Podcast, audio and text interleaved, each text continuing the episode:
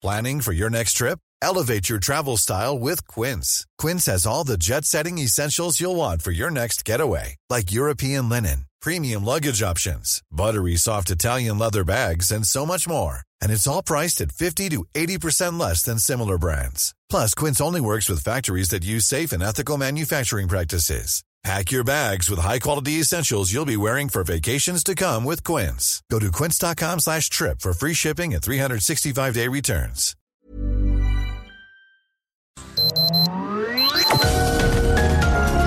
Heraldo Media Group presenta Sergio Sarmiento y Lupita Juárez. Información veraz y oportuna con un toque personal y humano. Por El Heraldo Radio, donde la H suena y ahora también se escucha.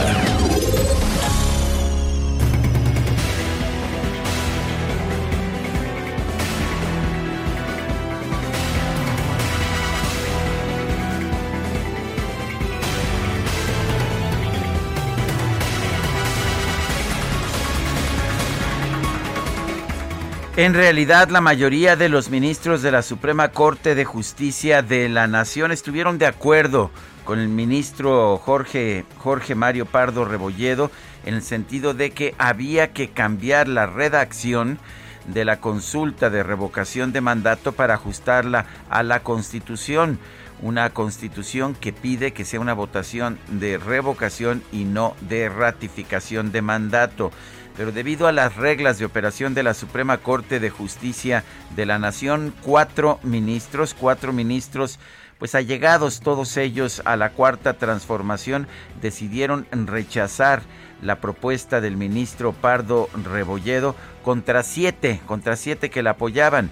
Las reglas de la Suprema Corte, sin embargo, señalan que deben ser cuando menos ocho los ministros que voten a favor de una propuesta que modifique una ley para que ésta realmente eh, pueda ser derogada. De manera que por una votación de cuatro, de cuatro en contra, de siete a favor de la propuesta del ministro Pardo Rebolledo, se desechó la propuesta de Pardo Rebolledo. Eh, los ah, ministros que avalaron el proyecto de Pardo Rebolledo fueron Alfredo Gutiérrez Ortiz Mena, Luis María Aguilar Morales, Jorge Mario Pardo, Javier Laines Potisek y Alberto Pérez Dayán. También las ministras Norma, Norma Lucía Piña y Margarita Ríos Farjat, esta última interesante nombrada en la actual administración, pero pues ah, con los cuatro votos de Loreta Ortiz, la nueva ministra, de Yasmín Esquivel Moza, eh, de Juan Luis González Alcántara, eh, que son los ministros más cercanos a la cuarta transformación, junto con el ministro presidente Arturo Saldívar, también cercano al presidente, pues se tomó la determinación de rechazar el proyecto del ministro Pardo Rebolledo. Esto significa que se quedará la pregunta como está y se preguntará en la consulta si está usted de acuerdo en que Andrés Manuel López Obrador se le revoque el mandato por pérdida de confianza o siga en la presidencia de la República hasta que termine su periodo. Esta parte de siga en la presidencia de la República hasta que termine su periodo es la que pues una mayoría de los ministros de la Corte dijo era inconstitucional, pero por las reglas de la Corte no se pudo aprobar. Son las 7 de la mañana con 3 minutos. Hoy es miércoles 2 de febrero del 2022. Sí, es el 2 del 2 del 2022 y es también Día de la Candelaria. Espero que lleguen los tamales. Dicen que pues eh, ya no es DJ Kik, en este momento es Don Enrique, el señor operador. Dijeron que iba a traer los tamales, yo no veo claro, por ningún lado veo claro, pero en fin, en fin, el hecho está en que estamos aquí para informarle a usted de todo, incluso de esta escasez de tamales en esta mañana aquí en la cabina del Heraldo Radio. Eh, también podremos hacerle agradable su mañana, ya que nos gusta darle a usted el lado amable de la noticia siempre y cuando la noticia lo permita. Guadalupe Juárez, no me digas que, que los tamales sí llegaron por allá a la hermana República de Coajimalpa. Hombre, acá llegaron unos deliciosos, mi querido Sergio, pero me dicen que no te preocupes, que están eh, más caros los tamales, pero sí van a llegar con esto de la inflación. Ya ves que todo está más caro, pero que ya llegó el bolillo calientito y que ya llegó el atole de guayaba. Así que, pues a disfrutar, a disfrutar en un momento más. A lo mejor te preparas una tortita, ¿no? De tamal. Una tortita de tamal. Bueno, pues lo consideraremos. Digamos que que es un atentado contra, contra la, la, que es la medianía republicana que se está asentando en torno a mi Mediterráneo. Hombre, oye, pero ahí ya ves que son bárbaros nuestros compañeros. Le ponen torta de tamal y luego le ponen chilaquil y luego le agregan crema. No, sé si has visto estos platillos, qué barbaridad. Bueno, pero tenemos que irnos a la información. No nada más estaremos hablando de comida y de tamalitos esta mañana. Fíjate que el presidente nacional del PRI y diputado federal Alejandro Moreno sigue con el tema. Ahora le advirtió primero a Quirino Ordaz, ¿no?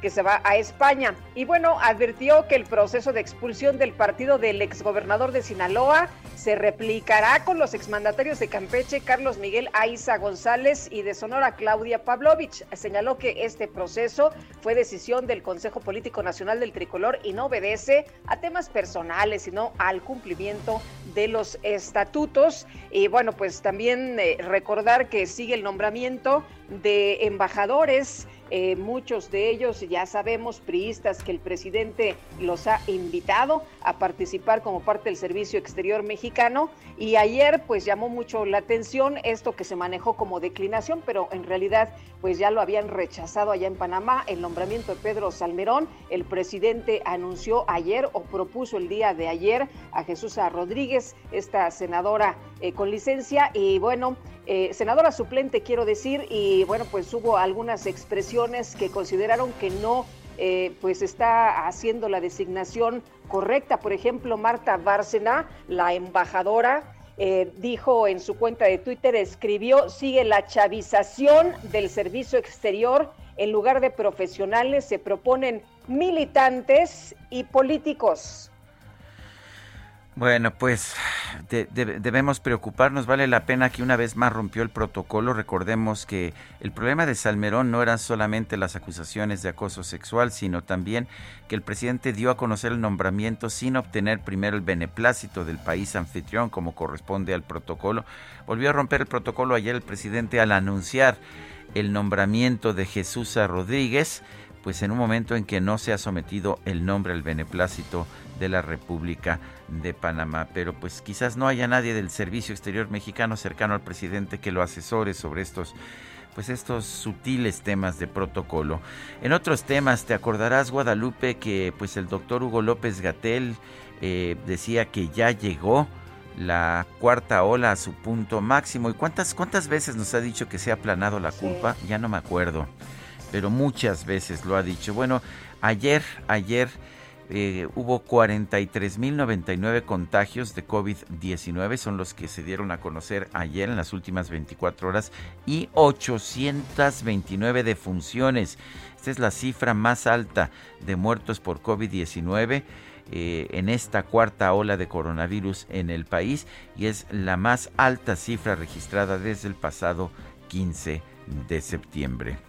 Pues sí, nos empezó diciendo que era una gripa, que no nos preocupáramos, ¿no? Que nada, nada, nada grave.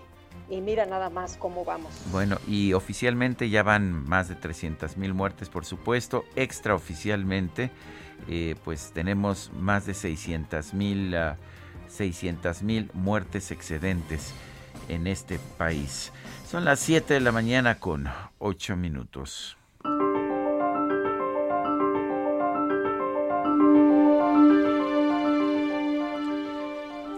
No todo cambio es crecimiento, no todo movimiento es un avance. Ellen Glasgow.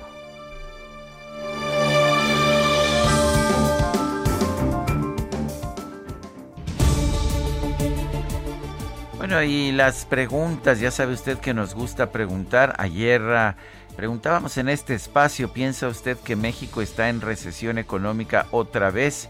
Nos dijo que sí, 92.9%, que no, 4.2%, no sabemos, 2.9%. Recibimos en total 6.933 participaciones. No, no coincide. Eh, pues es posible que no, es posible que no. Mi queridísimo don Enrique seguirá siendo don Enrique el operador magíster hasta que pues hasta que tengamos algún tipo de muestra de que hoy va a haber tamales y de que el operador va a cumplir con sus compromisos. Ya después, ya después regresará DJ Kike. La que sigue, por favor. Es cierto, me estoy extendiendo, estoy muy de acuerdo. Pero bueno, ya coloqué esta mañana en mi cuenta personal de Twitter. Sí, en mi cuenta personal de Twitter, mi querido DJ Kike. No, pues está dormido DJ Kike. Con eso que le dije, don Enrique, bueno, ahí está, bueno, por fin. Pues en mi cuenta personal de Twitter coloqué la siguiente pregunta. Toma nota, Guadalupe. ¿Piensa usted que Jesús Rodríguez es una buena selección como embajadora de México en Panamá? Nos dice que sí, 3.6%, que no, 91.4%, quién sabe, 5%. Y hemos recibido en 38 minutos apenas 1.179 votos. Las destacadas del Heraldo de México. Hay tamale, o tamale, y no hay atole, o tamale. No son tamalitos de chipilín. Y no hay atole, o tamale. Vámonos con Itzel González y la tamaliza de esta mañana. Itzel, ¿cómo te va? Buenos días. Muy buenos días, Lupita, Sergio, queridos destacalovers. Híjole, no hay tamaliza. Lupita, yo voy a denunciar algo. Yo creo que todos nos confiamos de que alguien más iba a traer los tamales y al final nadie trajo los tamales esta mañana. Yo llegué con Kike, dije, Kike, los tamales, no, tú los ibas a traer, no, yo no los iba a traer, Fer, tú traes tamales, tampoco, Sergio, traes tamales. No, y sabes lo peor de todo, es que pues no desayunamos con la idea de que acá iba a haber tamales. Ahora sí. Muy mal, muy mal esa estrategia, este, hombre. Hasta, miedo me da porque ya estoy empezando a ver a Itzel y a Fer con cara de tamal. Híjole, nos dormimos. ¿eh? Oigan, en cambio yo, fíjense, me estoy, me estoy comiendo el envidioso, que es de carne de cerdo en salsa verde. ¿Y por qué no el diablito de carne de cerdo en salsa guajillo? Y el güerito, elotitos, rajas de poblano y queso crema. Pero además, los pecadores, el catarino, arándanos, pasitas y queso crema, y el borrachito cajeta con un delicioso toque de nuez, además del dulcineo, mermelada de zarzamora y queso crema. Al parecer la señora tiene dinero. de Coajimalpa para acá porque aquí te vamos a esperar con los tamales. Ya nos abriste el apetito. Entonces, claro que sí. Tú nos dices en cuánto tiempo los esperamos, que te dé tiempo de calentarlos y así calientitos nos los traes. No, pues este Insurgente Sur 271 por si alguien se le se, apiada, de nosotros, nos quiere mandar un tamalito, uno por cabeza, nada más con cuatro. Si no, ahí salgan corriendo y en la esquina rápidamente. A ver, Juan José, Juan José Pérez Gómez anda por ahí, creo que anda buscando tamales, a ver si Juan José nos hace el favor, porque aquí, aquí hay hambre, hay una hambruna muy generalizada en el Heraldo Radio. Oye, ¿y qué nos dice la productora que, que ya le, le, empecemos a chambear? Que, que, dejemos de vender tamales, que dejemos de amasar. Así que Sergio Lupita, amigos, comenzamos con las destacadas del Heraldo de México.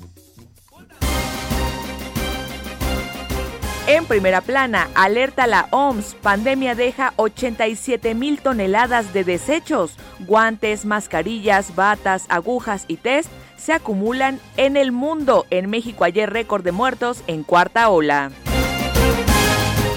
País, labor interinstitucional garantiza la Guardia Nacional comicios seguros. Buscan evitar que criminales amenacen, impongan o financien candidatos en elecciones de 2022. Ciudad de México combate al crimen, arranco operativo preventivo. Coajimalpa, Miguel Hidalgo, Lucan y Naucalpan blindan sus fronteras. Estados Guerrero privan de vacuna a una menor. Magistrado da razón a Evelyn Salgado, quien impugnó un amparo. Orbe, violencia armada, reportan tiroteos en dos escuelas. Se registran balaceras en Virginia y Minnesota con tres decesos. Meta, Ciudad de México, Serie del Caribe. se instalan en la semi del campeonato. Los Charros de Jalisco clasificaron a la antesala de la final de la Serie del Caribe 2022 luego de imponerse 1-0 a Panamá. Y finalmente, en mercados, Día de la Candelaria eleva demanda de tamales. Aún con el alza de 20% en el precio del producto, negocios estiman crecer 300% sus ventas en este día. Lupita, Sergio, amigos, hasta aquí las destacadas del Heraldo. Feliz miércoles. ¿Qué te dije? Los tamales también incrementaron, ¿eh? Con esto de la inflación, pues están por las nubes.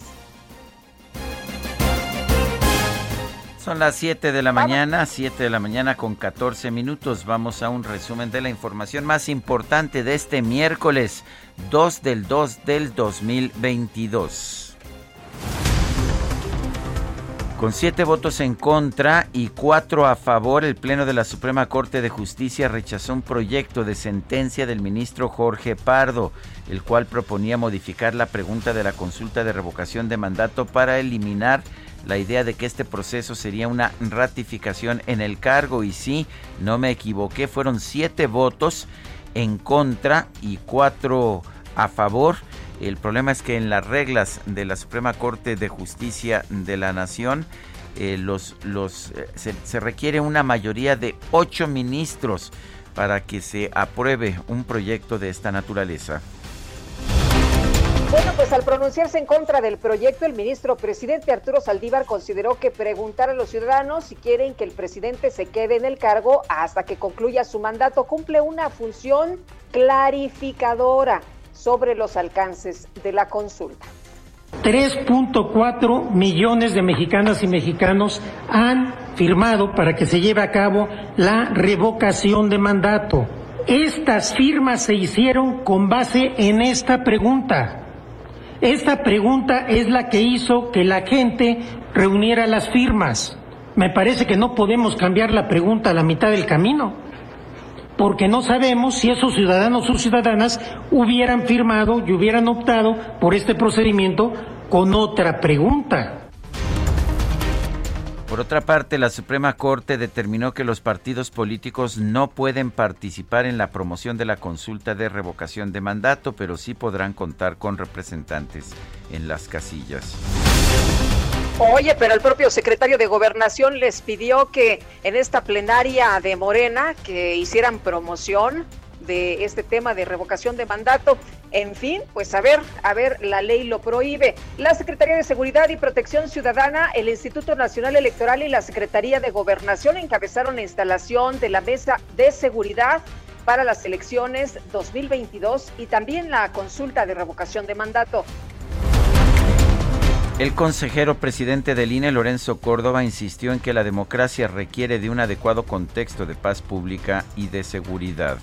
El INE hoy refrenda plenamente su responsabilidad como institución del Estado mexicano que es de colaborar con todas las otras los otros órganos del Estado que puedan contribuir para que las elecciones en México sigan siendo como hasta ahora una fuente de gobernabilidad y paz pública para la convivencia de nuestra nación en el presente y para la estabilidad y gobernabilidad política en clave democrática en el futuro.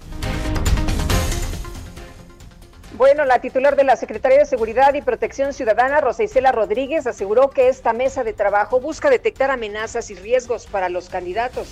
La misión de esta acción conjunta es prevenir, sancionar la violencia política y proteger a candidatos o aspirantes. No permitiremos que sean presa del crimen organizado y de la delincuencia de cuello blanco.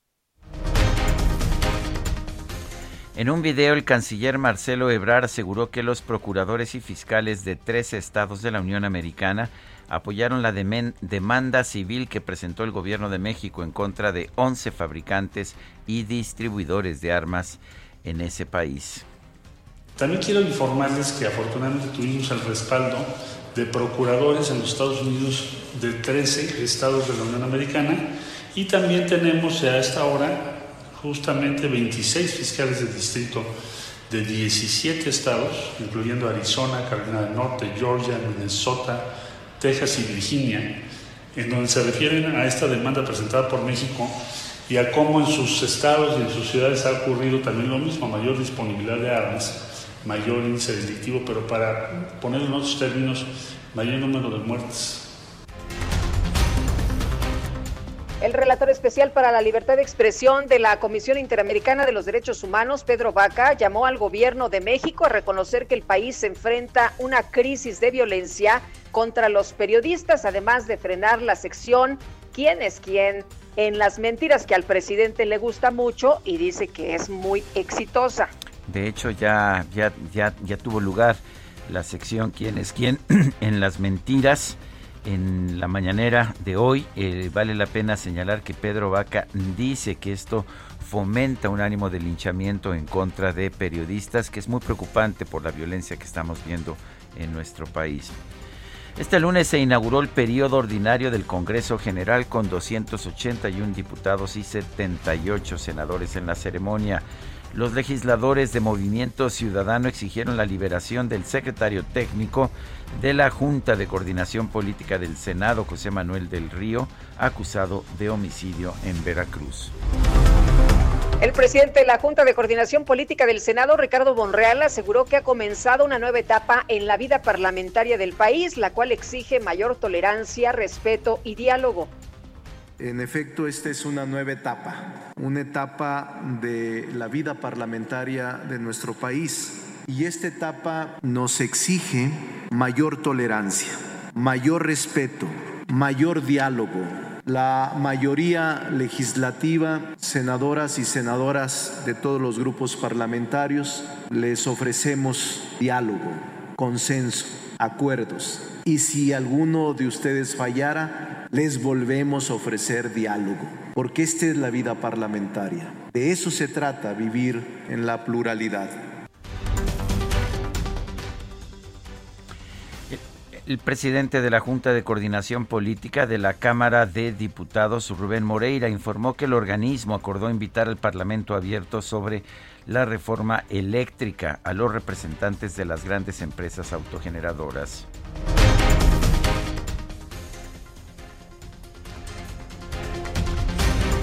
Continuamos, Lupita. Bueno, pues con 348 votos a favor y 97 en contra, la Cámara de Diputados avaló el nombramiento de Juan Pablo de Botón como subsecretario de egresos de la Secretaría de Hacienda en sustitución de Victoria Rodríguez Ceja, quien se incorporó al Banco de México.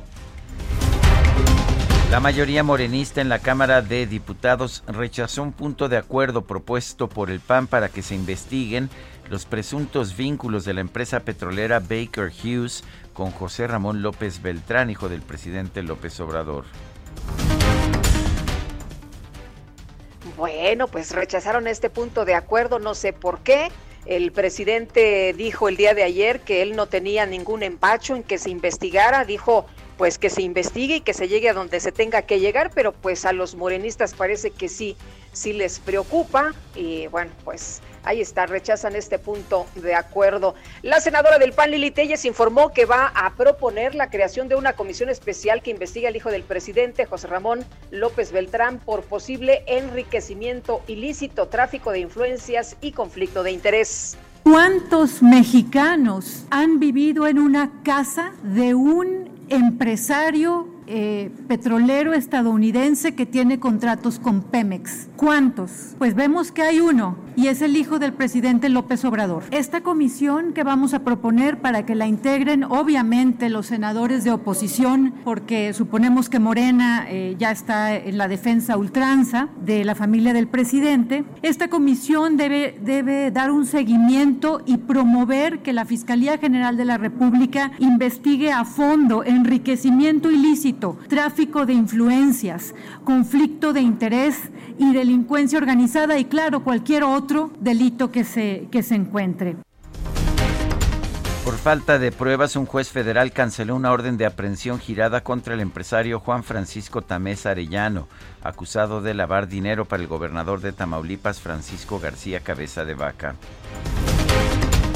El gobierno de la Ciudad de México informó que en los próximos días la empresa noruega DNB va a presentar el reporte único de resultados de análisis causa-raíz sobre el desplome de la línea 12 del metro. diario español El País dio a conocer que los acuerdos reparatorios firmados por la empresa Sixa y las familias afectadas por el colapso de la línea 12 del metro incluyen pagos de entre 400 mil y 6 millones de pesos. Un juez ordenó abrir las instalaciones de la Universidad de las Américas Puebla para que se retomen las clases presenciales bajo el control del rector nombrado por la Junta para el Cuidado de las Instituciones de Asistencia Privada del Estado de Puebla, Armando Ríos Peter. Y el gobernador de Nuevo León, Samuel García, informó que va a proponer al Comité Estatal de Seguridad en Salud que se incrementen los aforos permitidos en las escuelas y que el regreso a las aulas ya no sea voluntario.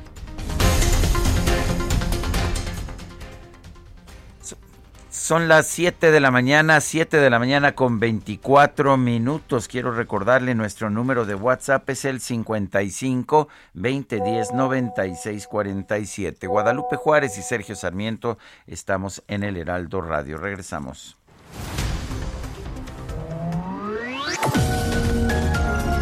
Sergio Sarmiento y Lupita Juárez quieren conocer tu opinión, tus comentarios o simplemente envía un saludo para ser más cálida esta mañana. Envía tus mensajes al WhatsApp 5520 109647.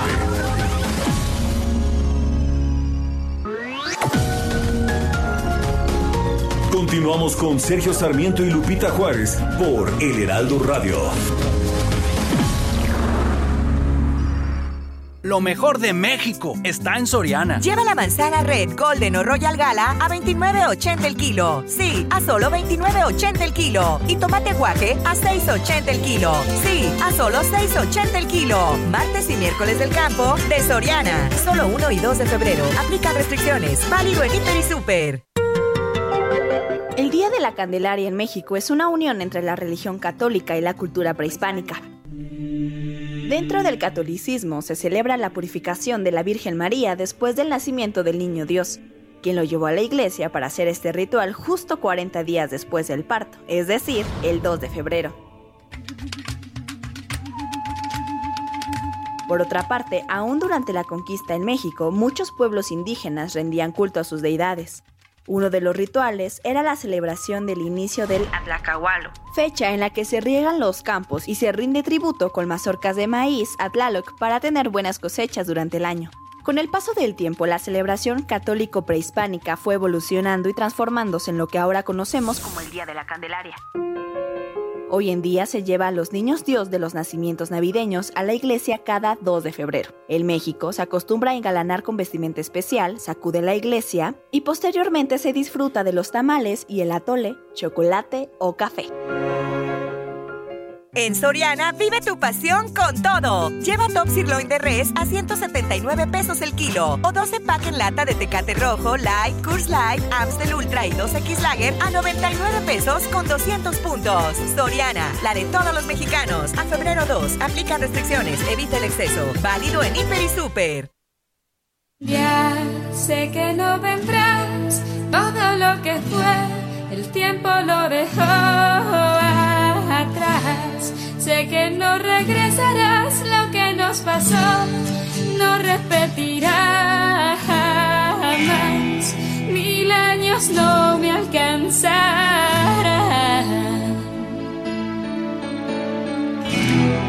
para borrarte y olvidar. Y ahora estoy aquí.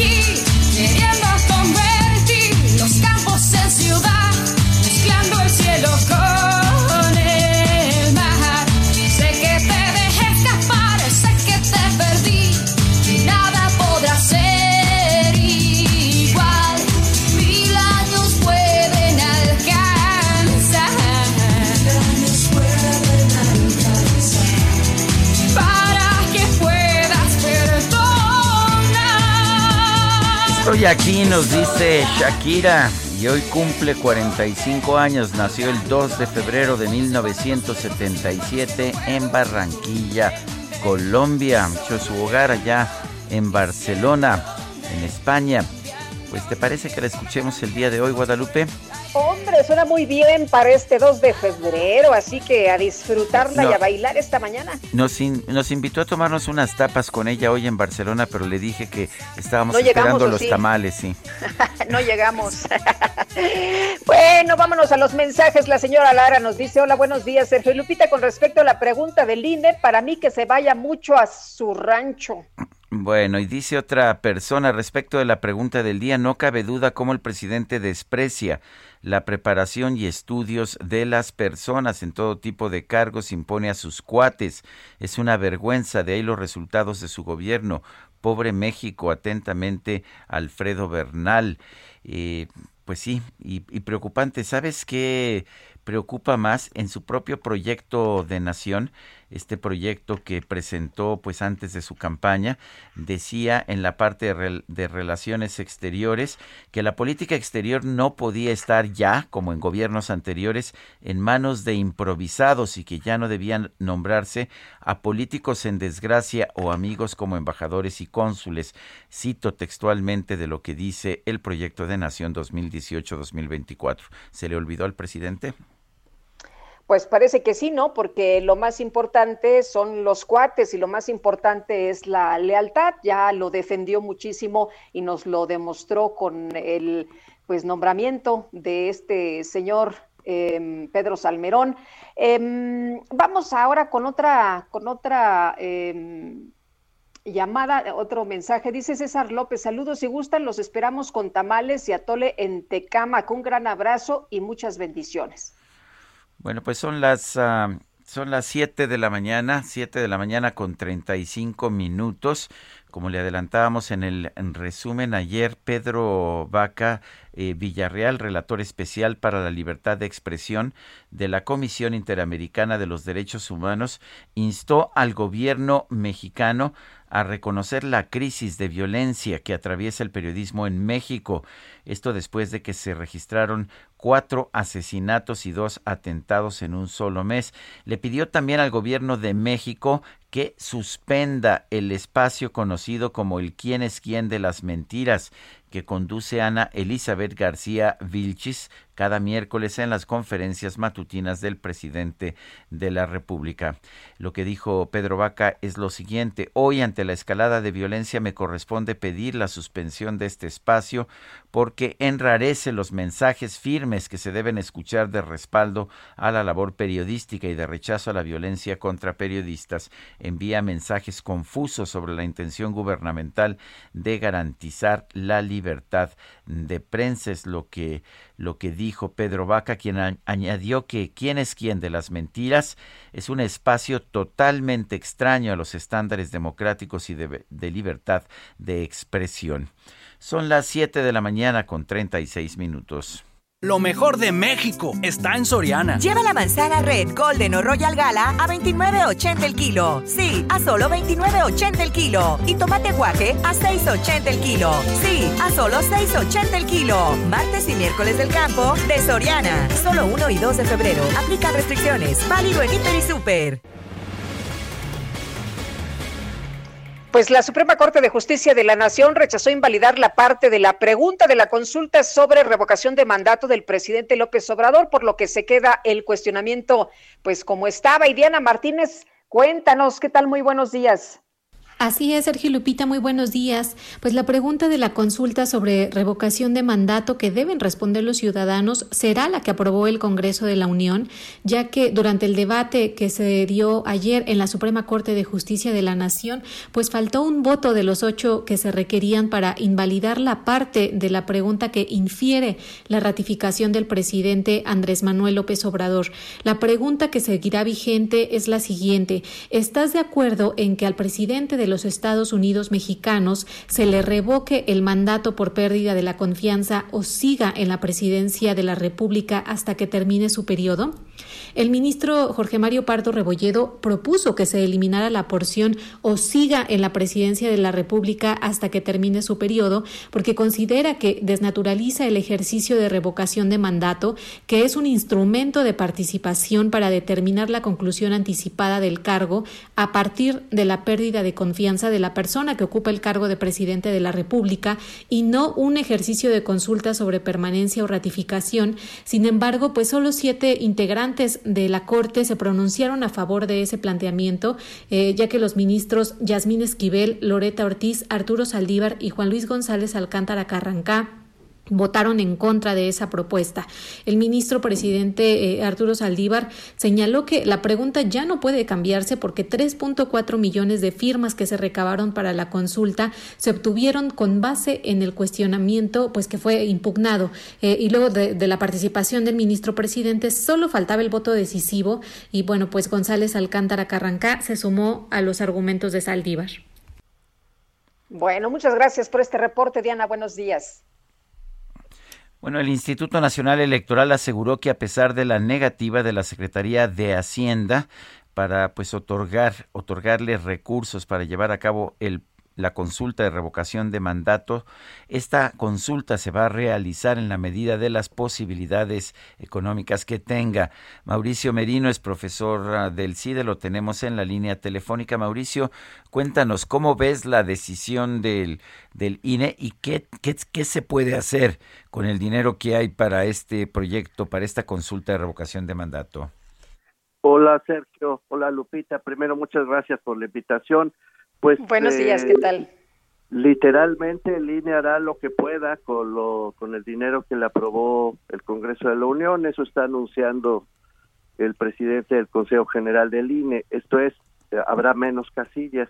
En una no es, no podrá cumplir al pie de la letra con la ley porque, porque no puede. Simplemente la ley de revocación de mandato dice que debía organizarse exactamente en los mismos términos que la elección federal anterior, pero dada la escasez de dinero, el INE ha informado que seguirá los mismos pasos que la elección anterior, pero con menos casillas. Ese es el resultado de todo este zipizapi. Eh, Mauricio, ¿tú cómo ves este ejercicio? ¿Es un capricho de, del presidente Andrés Manuel López Obrador o así lo quiere eh, hacer ver la oposición, como decía ayer Pablo Gómez? Bueno, es una estrategia política para mantener al presidente López Obrador en campaña a todas luces. Eh, no, no estoy haciendo ninguna afirmación eh, digamos, audaz. Es obvio que es Morena quien ha, el partido que gobierna, quien ha promovido la revocación por pérdida de confianza.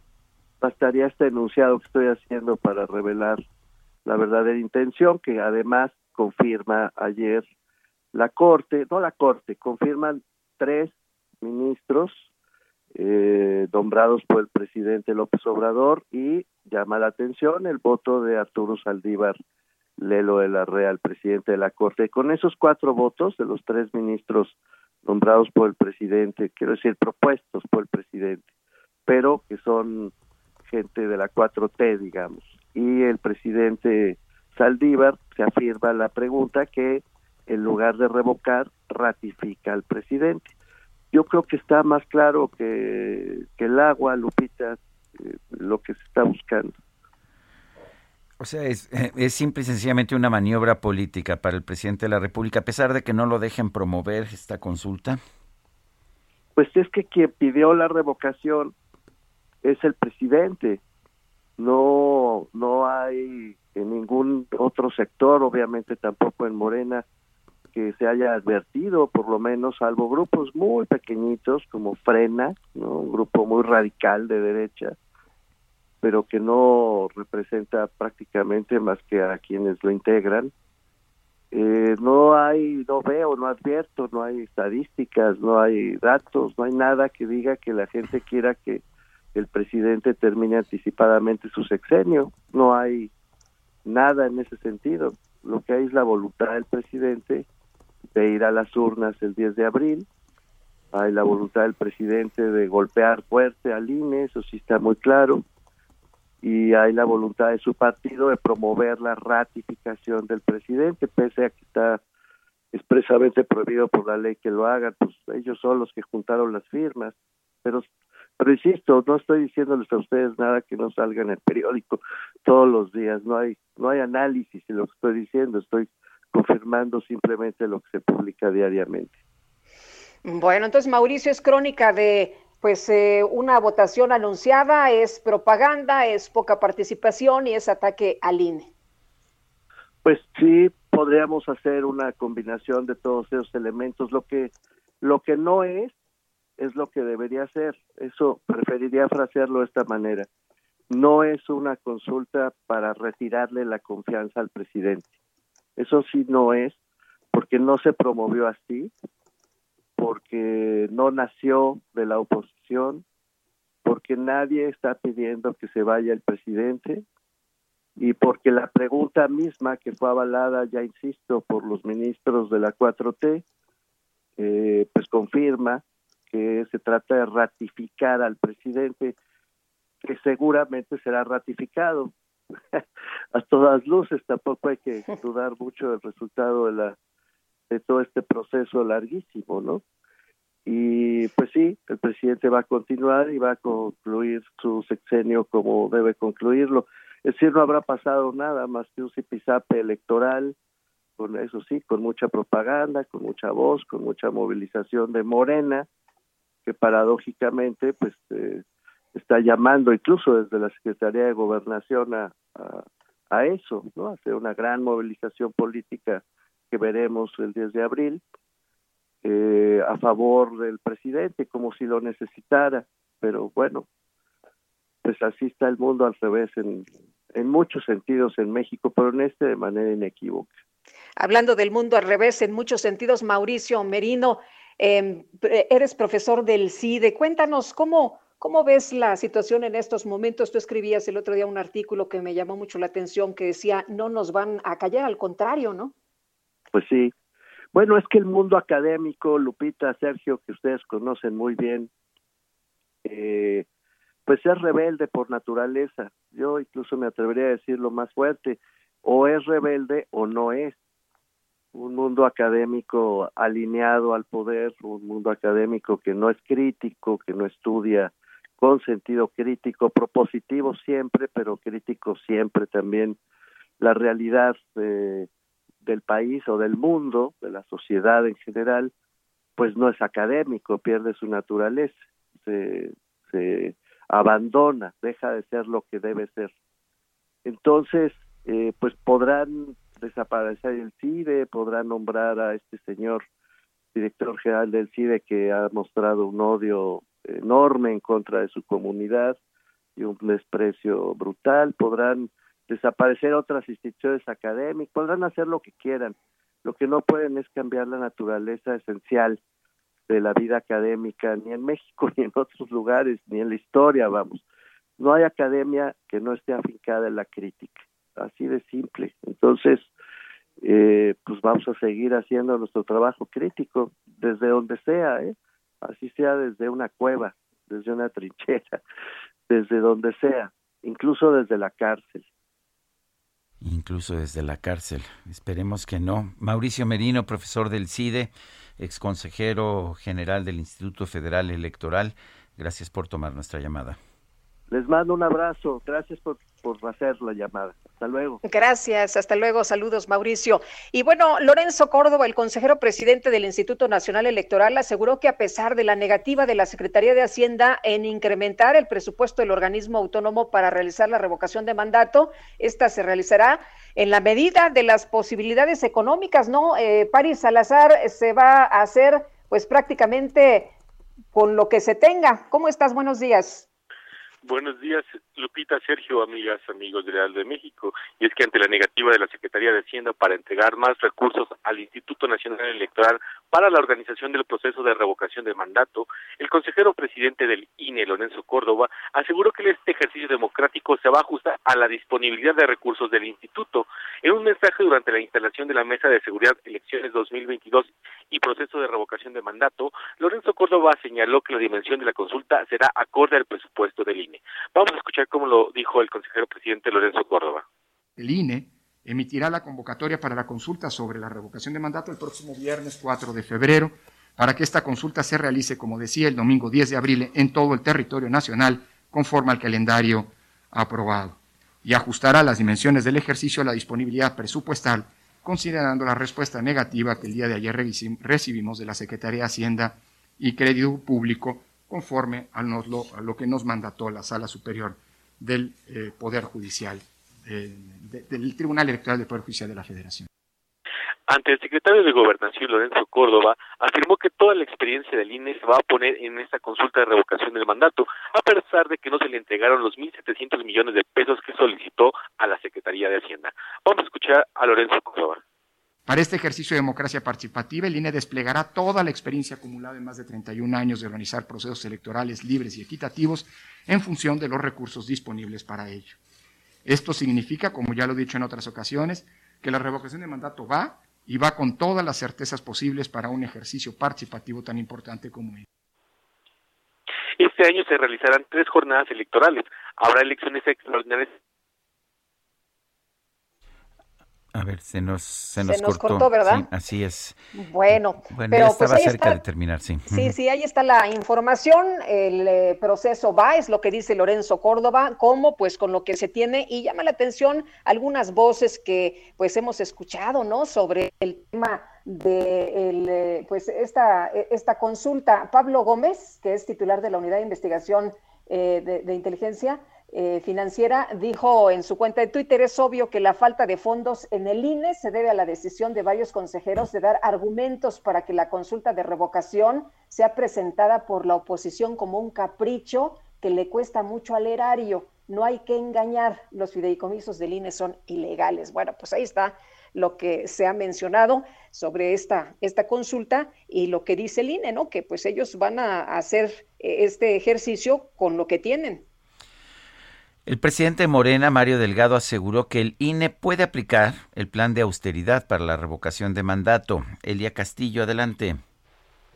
Muy buenos días, Sergio Lupita, los saludo con gusto a ustedes el auditorio. Así es, el presidente nacional de Morena, Mario Delgado, ayer llamó a los consejeros del Instituto Nacional Electoral a dejar los pretextos de pesos y centavos, así dijo, y ejecutar la propuesta de austeridad planteada por el gobierno federal para realizar la revocación de mandato que dijo sí es posible. Recordemos que en días pasados, durante la conferencia mañanera, pues el secretario de Hacienda puso sobre la mesa esta propuesta de eh, austeridad para el Instituto Nacional Electoral, en donde plantea diversos eh, tipos de recortes que también recordemos el consejero presidente Lorenzo Córdoba pues señaló que, que pues era una propuesta eh, carente, carente de conocimiento de cómo funciona el Instituto Nacional Electoral, pero bueno, esto fue lo que dijo el presidente nacional de Morena luego de que la Secretaría de Hacienda y Crédito Público, recordemos, negó esta solicitud presupuestal, de ampliación presupuestal por 1.738 millones de pesos al instituto. Eh, el dirigente de Morena afirmó que gracias a las políticas de ahorro de esta administración se han tenido una inversión social histórica, eh, habló sobre la vacunación, por ello dijo que el Instituto Nacional Electoral también puede aplicar estas medidas de austeridad y así lograr los recursos necesarios para eh, realizar la consulta de revocación de mandato con todas las de la ley. También ayer eh, otros actores como el presidente de la mesa directiva de la Cámara de Diputados, Sergio Gutiérrez Luna, Sergio Lupita, exigieron al instituto que instale el total de las casillas que establece la ley, que son 161 mil casillas, cuando, bueno, ya dijeron que con los recursos con los que cuentan, que son 1.564 millones de pesos, pues únicamente se podrían instalar entre 60, 50 mil o 60 mil casillas para el próximo 10 de abril. Así que esperemos a ver qué ocurre entre estos llamados y pues la realidad que está viviendo el Instituto Nacional Electoral. Es el reporte que les tengo. Elia Castillo, gracias. Muy buen día. Son las 7 con 52. Hola, soy Paola Barragán, interiorista mexicana, y quiero invitarte a Expo Mueble Internacional. Llevo más de cinco años asistiendo al evento y te puedo asegurar que encontrarás la más alta calidad y diseño en muebles y decoración para tu negocio o proyecto, además de contar con estrictos protocolos anti-COVID para la seguridad de todos. La cita es del 16 al 19 de febrero en Expo Guadalajara. Regístrate en expomuebleinternacional.com.mx.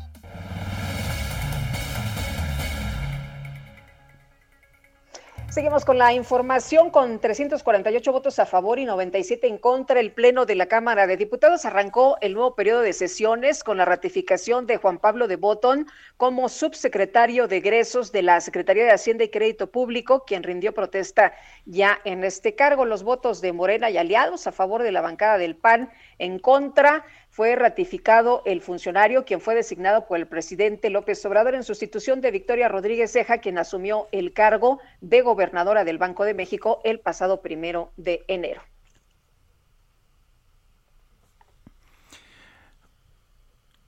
Lupita. Sí, adelante.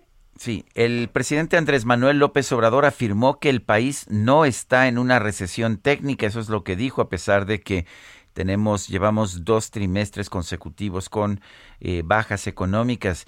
Dice incluso eh, que va a seguir creciendo la economía nacional, pues hay indicadores que así lo señalan. No estamos en recesión técnica, dijo, y luego criticó que los indicadores que anuncian una recesión técnica no contemplan otras variantes, como es el caso del bienestar.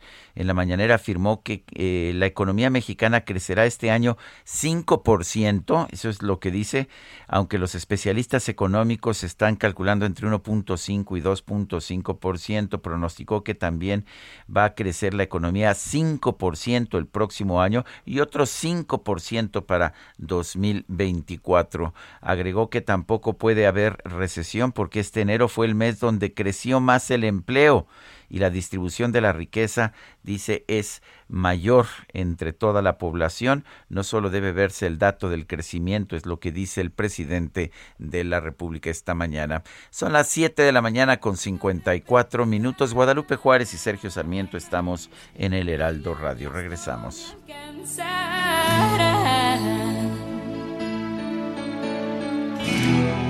Para Sergio Sarmiento y Lupita Juárez quieren conocer tu opinión, tus comentarios o simplemente envía un saludo para ser más cálida esta mañana. Envía tus mensajes al WhatsApp 5520 109647.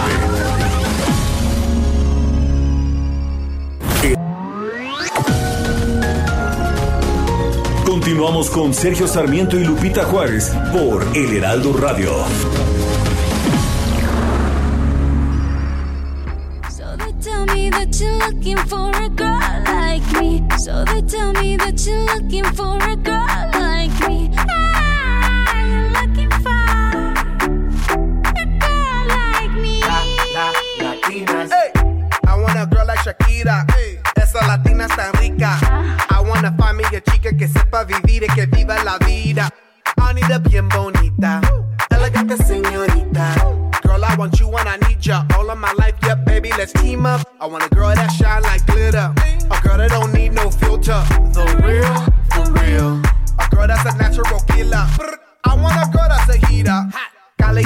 Pues seguimos escuchando a Shakira y esta canción que es un homenaje a ella por parte de Black Eyed Peas. Canta Shakira, pero Black Eyed Peas acompaña a Shakira en esta interpretación de Girl Like Me, chica como yo.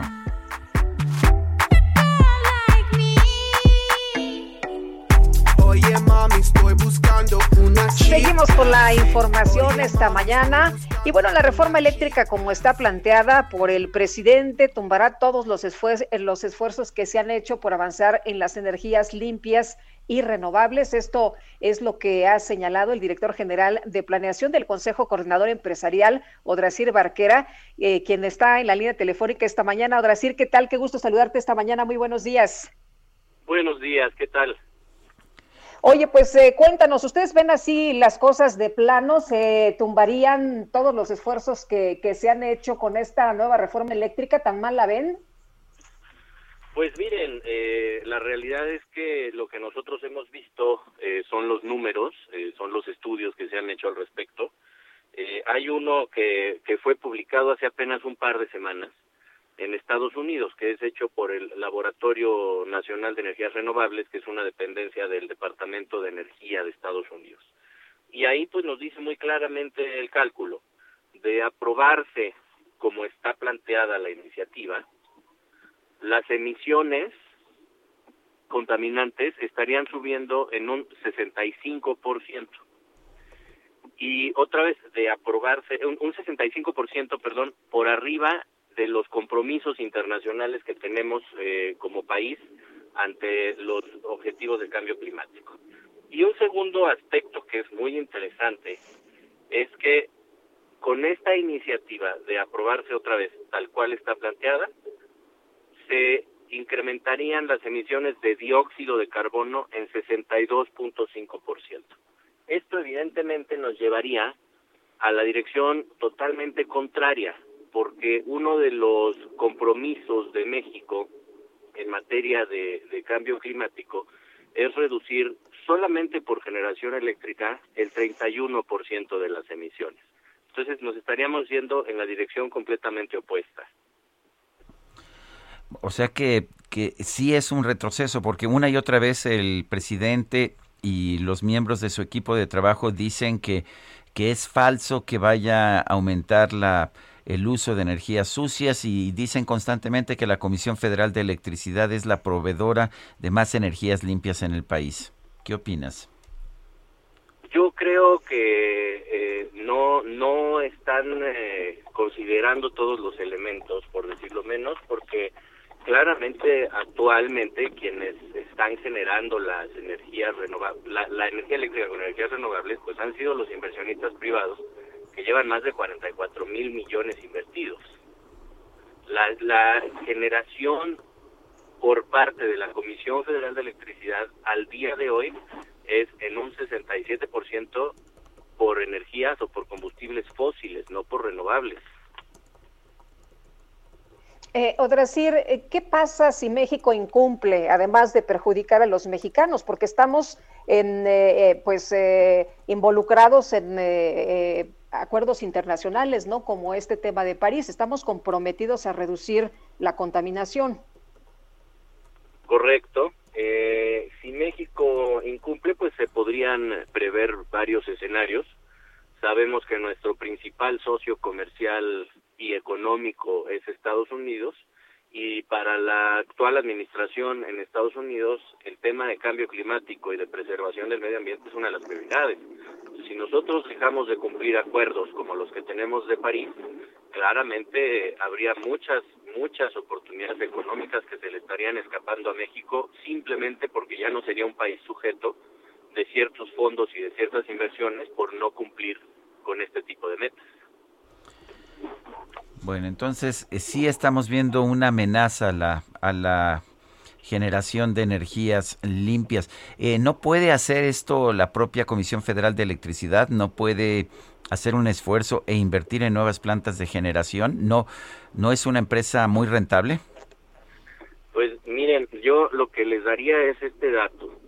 Para que pudiéramos en los siguientes 10 años alcanzar los niveles de producción de electricidad por energías limpias, se requieren 840 mil millones de pesos de inversión.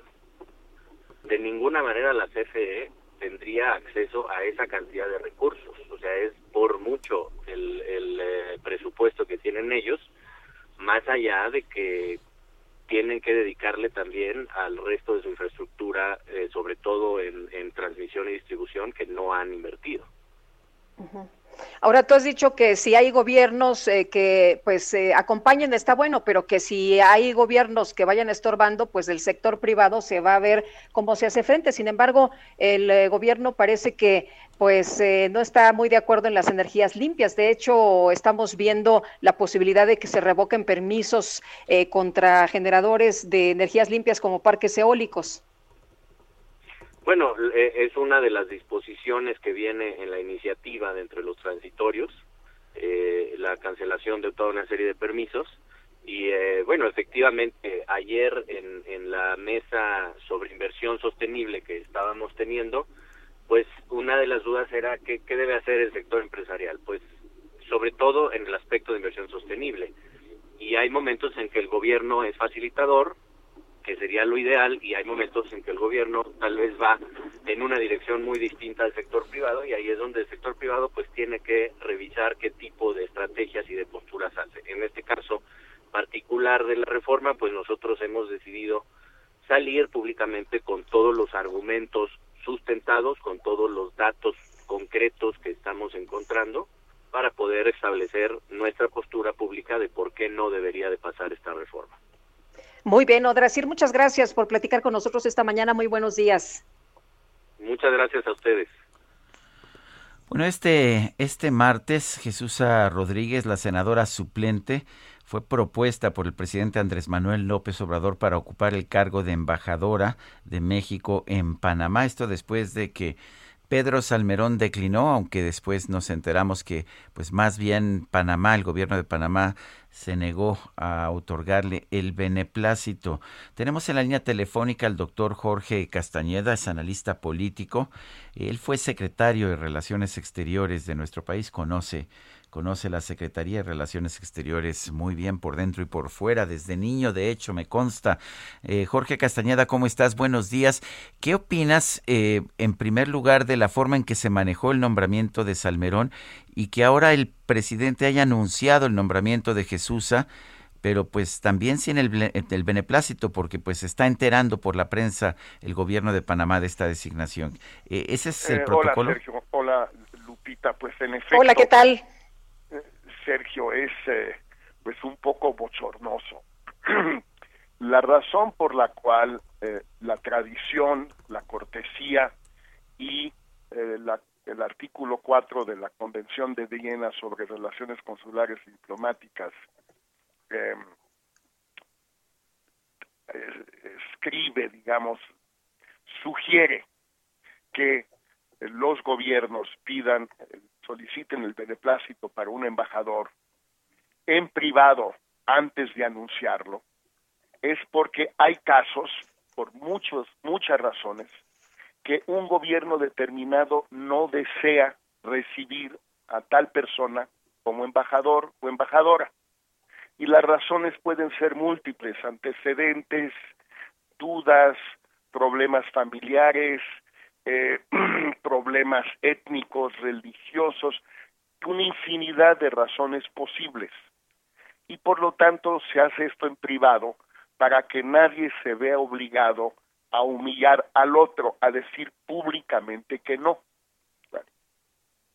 Este gobierno, aunque otros lo han hecho también, hay que reconocerlo, pero este gobierno decidió desde un principio anunciar todos los nombramientos antes de solicitar y mucho menos de obtener los beneplácitos correspondientes.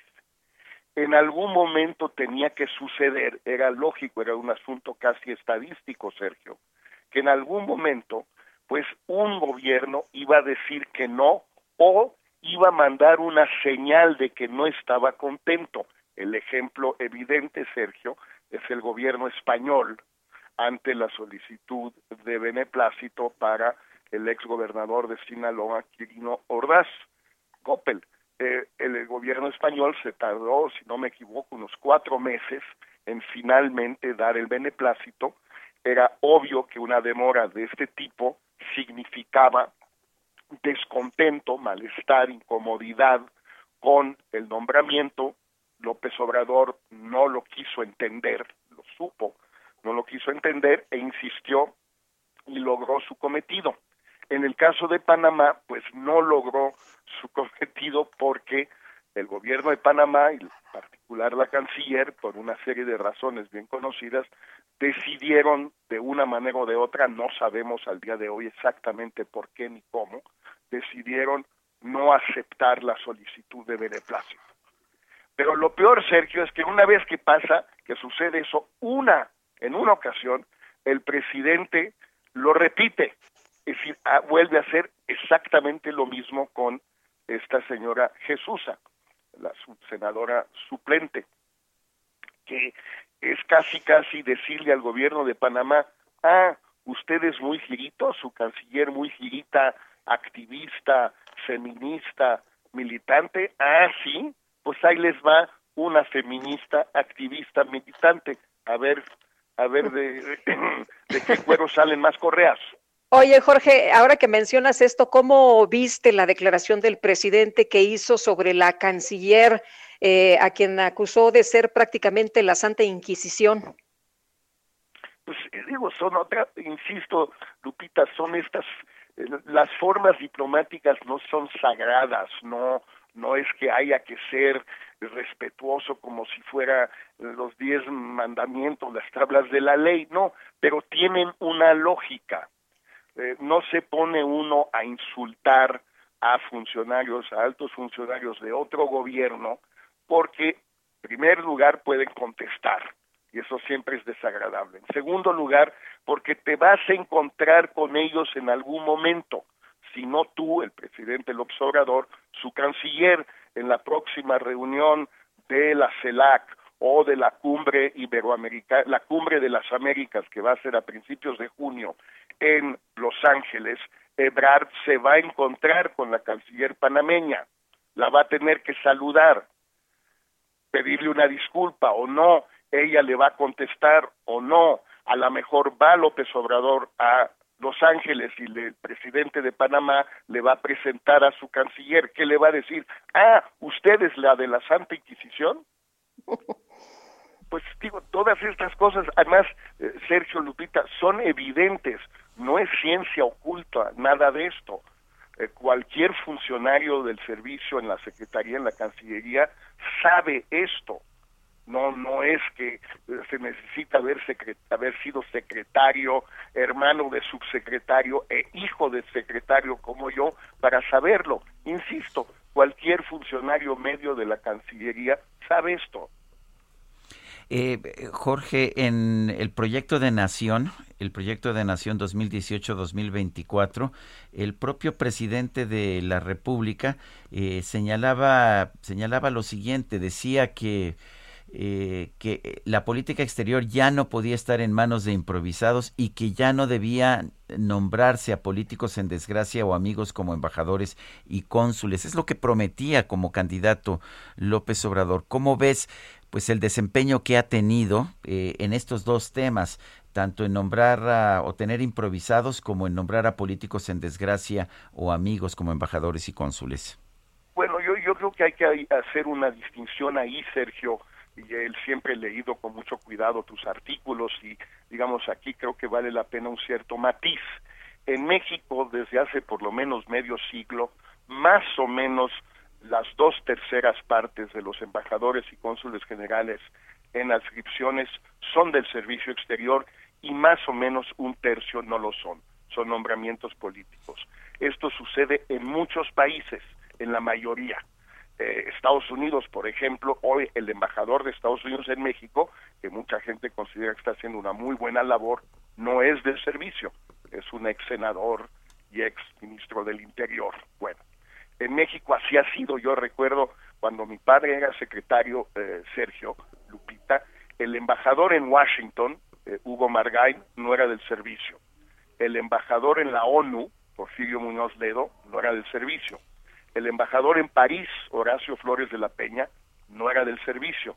Y el embajador en Londres, Juan José de no era del servicio. Esto hace más de 40 años. Bueno, entonces, no tiene nada de malo nombrar a personas que no son del servicio. El problema es qué tipo de personas que no son del servicio son las que designas. Y ahí entramos al caso Salverón, al caso Jesusa, al caso Isabel Arvide, y podríamos seguir con muchos.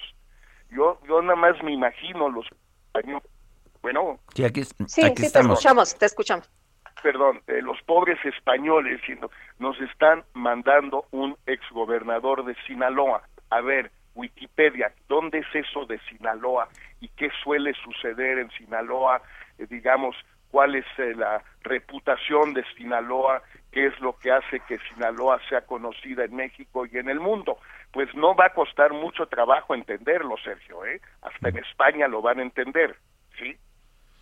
Pues bueno, entonces el problema no es mandar a políticos en desgracia o a improvisados, que son designaciones no del servicio, hay una proporción, este gobierno ha cambiado la proporción, más o menos la mitad de las designaciones de López Obrador son designaciones de eh, personal político, no del servicio.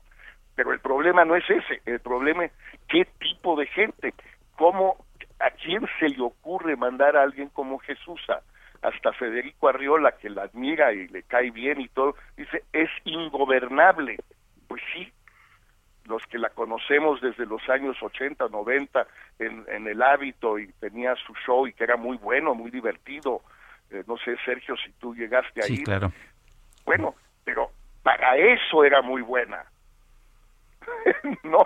Pues sí, no para ser embajadora. Vestida, embajadora en Panamá, o sea, no, no, no quiero ni pensar lo que va a hacer eso.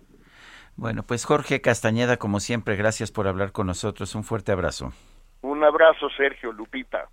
Gracias, muy buenos días. Bueno, y recuerdo las palabras de Marta Bárcena, ¿no? En lugar de profesionales, pues se propone a militantes. Eso es lo que está ocurriendo. Y decía ella, sigue la chavización del servicio exterior. Bueno, vamos a continuar con la información. Y Marcelo Ebrard, el secretario de Relaciones Exteriores, informó que el gobierno de México presentó las pruebas sobre la presunta negligencia cometida por los fabricantes de armas de fuego demandados allá en Estados Unidos. Ayer el propio Marcelo Ebrard decía, bueno, lo hacen con fines de venderlo a estos grupos que saben que van a introducir a México y que aquí, bueno, pues se va a desatar una situación grave de violencia. Pablo Monroy, con esa consultor jurídico adjunto de la Secretaría de Relaciones Exteriores, gracias por platicar con nosotros esta mañana. Eh, llama mucho la atención estos eh, señalamientos de, del canciller y también estos eh, eh señalamientos en el sentido de que, pues en México se han confiscado 250 mil armas provenientes de Massachusetts y él decía, bueno, de, de ahí la relevancia, de la, la, relevancia de pues esto que está haciendo la Cancillería, ¿no? Sí, buenos días Lupita, buenos días Sergio, me da mucho gusto estar de nueva, de nueva cuenta con ustedes y su auditorio. En efecto, el, el lunes 31 de enero el gobierno de México presentó su réplica a la, a la respuesta de las empresas demandadas en, este litigio y como bien lo dijo el, el, canciller Ebrard en esta en esta réplica que se integra por muchos escritos eh, eh, pues se, aportan al juez elementos de prueba eh, para, para fortalecer más la posición mexicana. Es decir, le, le, le, demostramos al juez que su corte tiene jurisdicción sobre las demandadas, le demostramos que es un número muy importante de armas las que provienen de Massachusetts y por eso él puede decidir este litigio. Eh, en fin, una serie, una serie de elementos. Y también, Lupita, importante mencionar que esta réplica del gobierno de México es apoyada por eh, muchas entidades gubernamentales en Estados Unidos, son 14 procuradores generales estatales, eh, 27 fiscales de distrito de distintas ciudades de Estados Unidos, organizaciones de la sociedad civil a favor del control de armas, profesores de derecho estadounidense, profesores de derecho internacional en Europa, víctimas de violencia armada en México, en fin, eh, una serie de, de, apoyos que, legitiman la pertinencia de esta acción judicial.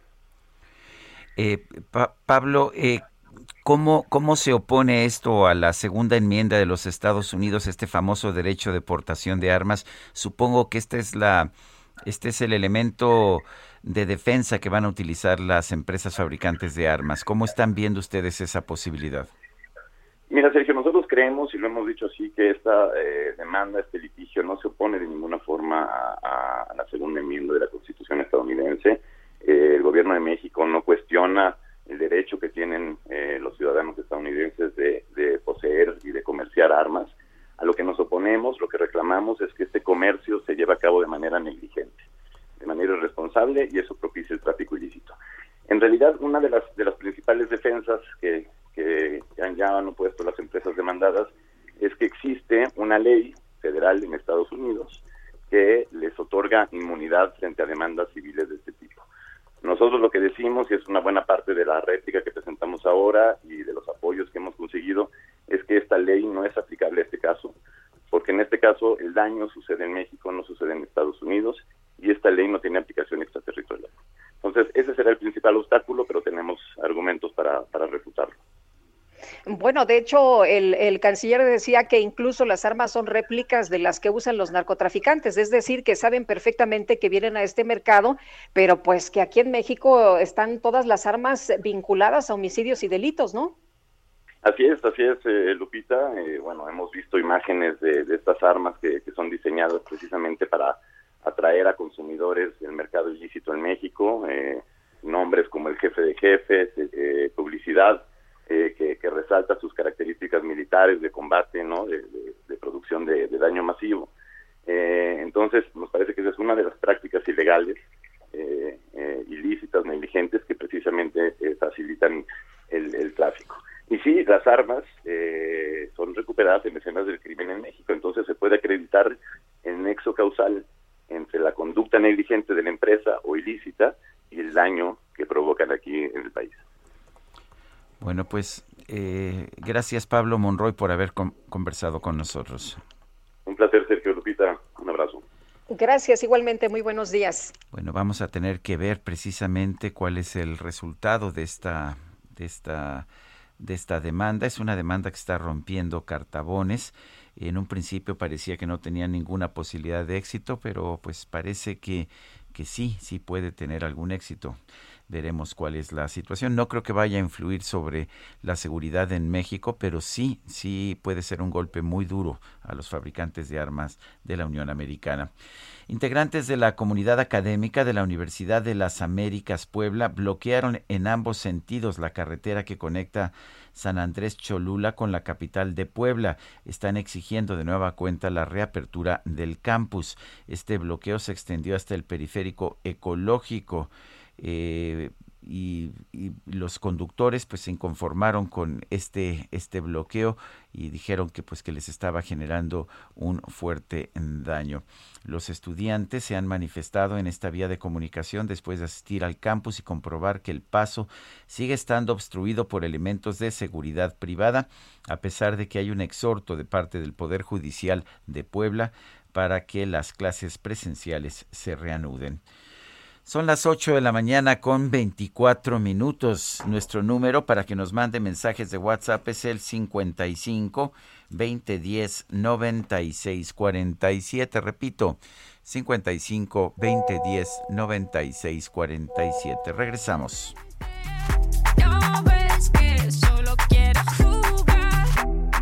Latinas, latinas, la, la, latinas, la, la, latinas.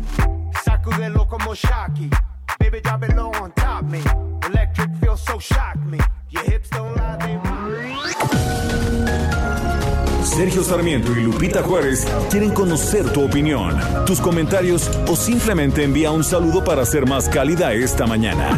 Envía tus mensajes al WhatsApp 55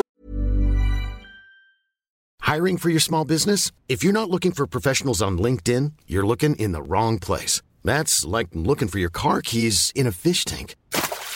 LinkedIn helps you hire professionals you can't find anywhere else, even those who aren't actively searching for a new job but might be open to the perfect role. In a given month, over 70% of LinkedIn users don't even visit other leading job sites. So start looking in the right place. With LinkedIn, you can hire professionals like a professional. Post your free job on linkedin.com slash people today. 20 10 96 47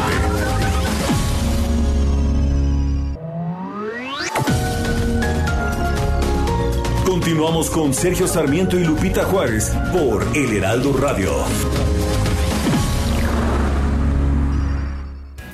Jaque Mate con Sergio Sarmiento.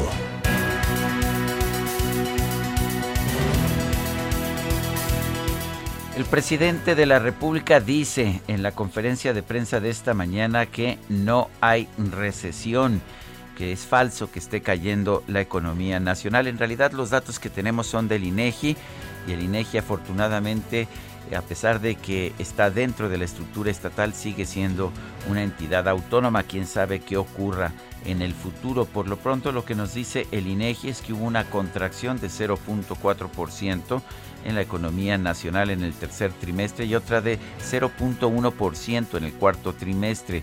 Se, se registra así lo que se llama una recesión técnica Esto es dos trimestres consecutivos con una contracción de la economía. Pero el presidente dice que él tiene otros datos y dice además que la economía va a crecer 5% este año. Vale la pena que ni siquiera su, su propia Secretaría de Hacienda planteó ese 5%, plantea 4.1%. Los analistas económicos independientes están previendo entre 1.5 y 2%.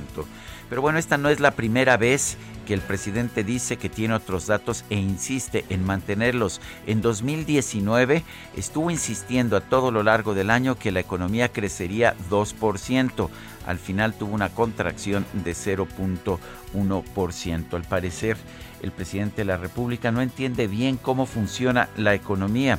Él piensa que por el simple hecho de que reparte dinero en dádivas a personas con necesidades, con eso es suficiente para generar prosperidad. Lo que nos dice, lo que nos dicen los datos es algo completamente distinto. Estamos por debajo del nivel que tuvimos a fines del 2018 cuando concluyó el sexenio de Enrique Peña Nieto y la pobreza, es lo más importante, ha aumentado tanto la pobreza general como la pobreza extrema. Estos son los datos, son los datos que surgen del propio Estado mexicano, aunque el presidente insista que él tiene otros datos. Yo soy Sergio Sarmiento y lo invito a reflexionar.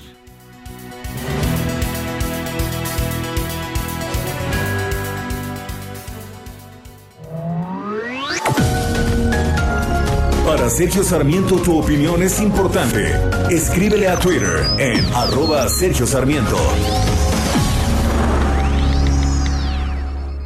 En Soriana, vive tu pasión con todo. Lleva Top Sirloin de Res a 179 pesos el kilo. O 12 pack en lata de Tecate Rojo, Light, Curse Light, Amstel Ultra y 2X Lager a 99 pesos con 200 puntos. Soriana, la de todos los mexicanos. A febrero 2, aplica restricciones, evita el exceso. Válido en Hiper y Super. Si es cuestión de confesar, no sé preparar café, no entiendo de fútbol. Creo que alguna vez fui infiel, juego mal hasta el parque y jamás uso reloj. Y para ser más franca, nadie piensa en ti como lo hago yo, aunque te dé lo mismo. Estamos escuchando a Shakira el día de su cumpleaños. Esto se llama Inevitable. A mí me gusta mucho Guadalupe. No sé qué opinas tú. Fíjate que esta es una de las que más me gustan, Inevitable. La verdad es que también lloro una vez al mes, sobre todo cuando hay frío. Tenemos mensajes de nuestro público. Bueno, conmigo nada es fácil, ya debes saber, es lo que nos dice Shakir esta mañana. Ramón Carrillo nos dice, hola, buenos días, Sergio Lupita, los escucho en Agua Prieta, Sonora, a través del 1700 de AM. Saludos, don Ramón Carrillo, y invítenos a transmitir desde allá en Sonora, por favor. Bueno, en Agua Prieta, Sonora 1700, creo que debe ser nuestra emisora de Tijuana. Eh, la de Tijuana está en 1700 AM, seguramente llega ya hasta Agua Prieta, Sonora. Qué bueno, qué bueno que nos cachan por allá. Así es. Raquel Durán, feliz día de la Candelaria para todos ustedes que disfruten el día con tamalitos y atole. Excelente música. Eh, saludos, Sergio Lupita. Excelente entrevista con Jorge Castañeda. Tristemente, la asignación de embajadas para todo gobierno siempre ha sido usada como un premio o un destierro para los políticos designados. Por desgracia, la profesionalización no es bien vista por esta cuarta tiranía, ya sea en las relaciones exteriores, las ciencias o la economía. Nos escribe esto Jesús Díaz desde Azcapotzalco. Son las 8 con 35 minutos. Lo mejor de México está en Soriana. Lleva la manzana Red, Golden o Royal Gala a 29.80 el kilo. Sí, a solo 29.80 el kilo. Y tomate guaje a 6.80 el kilo. Sí, a solo 6.80 el kilo. Martes y miércoles del campo de Soriana. Solo 1 y 2 de febrero. Aplica restricciones. Válido en Hiper y Super. El pronóstico del tiempo. Sergio Sarmiento y Lupita Juárez. Bueno, pues ah, vamos con Ana Moguel, meteoróloga del Servicio Meteorológico Nacional de la Conagua. Adelante, Ana. Buenos días, Sergio Lupita. Para este día, la quinta tormenta invernal de la temporada se ubicará sobre el noroeste de México, en donde en interacción con la corriente en chorro polar del Frente Frío número 28 y la masa de aire frío asociada, ocasionarán rachas fuertes de viento con torbaneras y lluvias con intervalos de chubascos sobre el noroeste, norte y noreste del país. Lluvias puntuales fuertes en Sonora, Chihuahua, Coahuila, Durango y Sinaloa, además de condiciones para la caída de agua nieve o nieve en las zonas serranas de Sonora, Chihuahua, Durango y Sinaloa las cuales se extenderán durante la madrugada del jueves hacia las sierras de Coahuila y Nuevo León. Asimismo, se registrará ambiente de muy fría gelido con heladas sobre zonas altas del noroeste y norte del territorio nacional. Por otra parte, la entrada de humedad generada por un sistema de alta presión en el Golfo de México originará lluvias e intervalos de chubascos en el sureste de México y la península de Yucatán, así como rachas fuertes de viento de componente sur sobre el litoral del Golfo de México, el Istmo y Golfo de Tehuantepec. En el resto del territorio mexicano continuará ambiente despertino de cálido a caluroso y con escasa probabilidad de lluvia. Para el Valle de México se pronostican condiciones de cielo despejado durante la mañana y cielo parcialmente nublado por la tarde. El viento será de componente sur de 10 a 20 kilómetros por hora, con rachas hasta 40 kilómetros por hora. En la Ciudad de México se pronostica temperatura máxima de 24 a 26 grados Celsius y una mínima para mañana de 6 a 8 grados Celsius. Para la capital del Estado de México se pronostica una temperatura máxima de 19 a 21 grados Celsius y mínima de 1 a 3 grados Celsius. Este es mi reporte desde el Servicio Meteorológico Nacional de la Conagua, informó Ana Moguel. Gracias, Ana. Gracias. En Soriana vive tu pasión con todo. Lleva top sirloin de res a 179 pesos el kilo o 12 pack en lata de Tecate Rojo, Light, Curse Light, Amstel Ultra y 2X Lager a 99 pesos con 200 puntos. Soriana, la de todos los mexicanos. A febrero 2, aplica restricciones, evita el exceso. Válido en Hiper y Super. El Químico Guerra con Sergio Sarmiento y Lupita Juárez. Y vámonos con el Químico Guerra que nos trae un tema muy importante en estos tiempos de COVID. Muchas personas después de tener una infección de esta naturaleza reportan problemas para pensar, eh, reportan dolores de cabeza, esta neblina mental. Químico, cuéntanos, muy buenos días.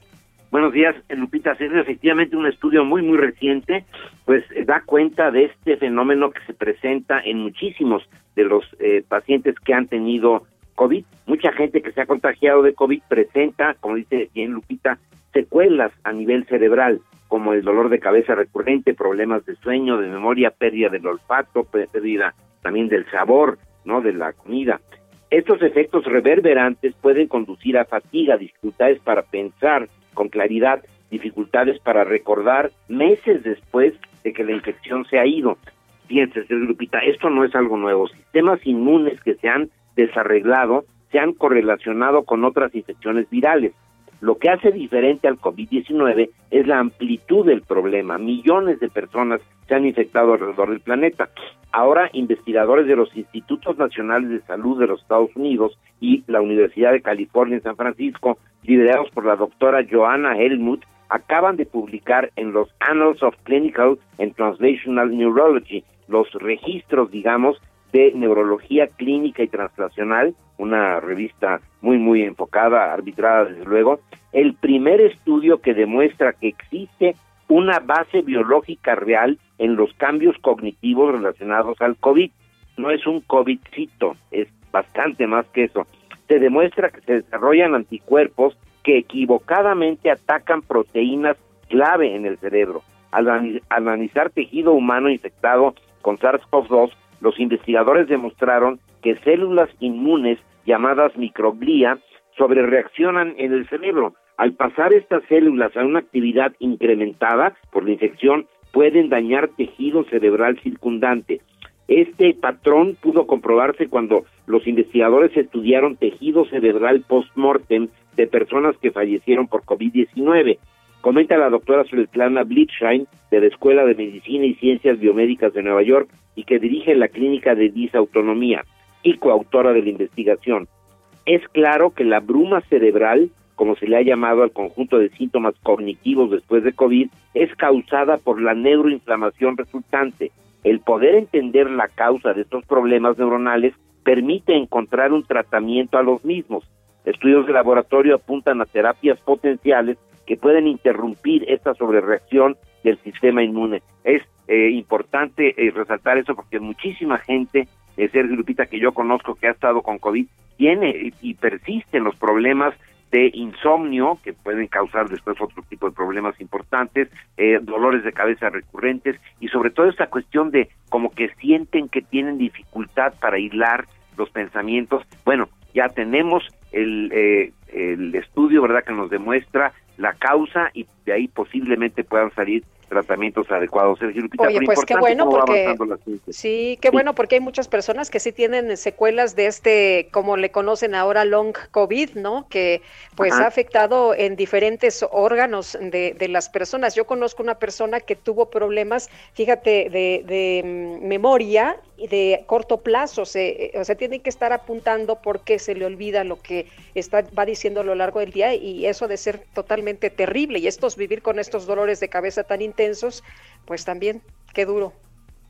Pero afortunadamente estamos al conocer este, el mecanismo podemos Claro. encontrar los tratamientos, Sergio Lupita. Y esa es una muy buena noticia como las que nos traes todos los días. Gracias, Químico. Al contrario, muy buenos días. Son las 8 con 42 minutos. Hola, soy Paola Barragán, interiorista mexicana, y quiero invitarte a Expo Mueble Internacional. Llevo más de cinco años asistiendo al evento y te puedo asegurar que encontrarás la más alta calidad y diseño en muebles y decoración para tu negocio o proyecto, además de contar con estrictos protocolos anti-COVID para la seguridad de todos. La cita es del 16 al 19 de febrero en Expo Guadalajara. Regístrate en expomuebleinternacional.com.mx.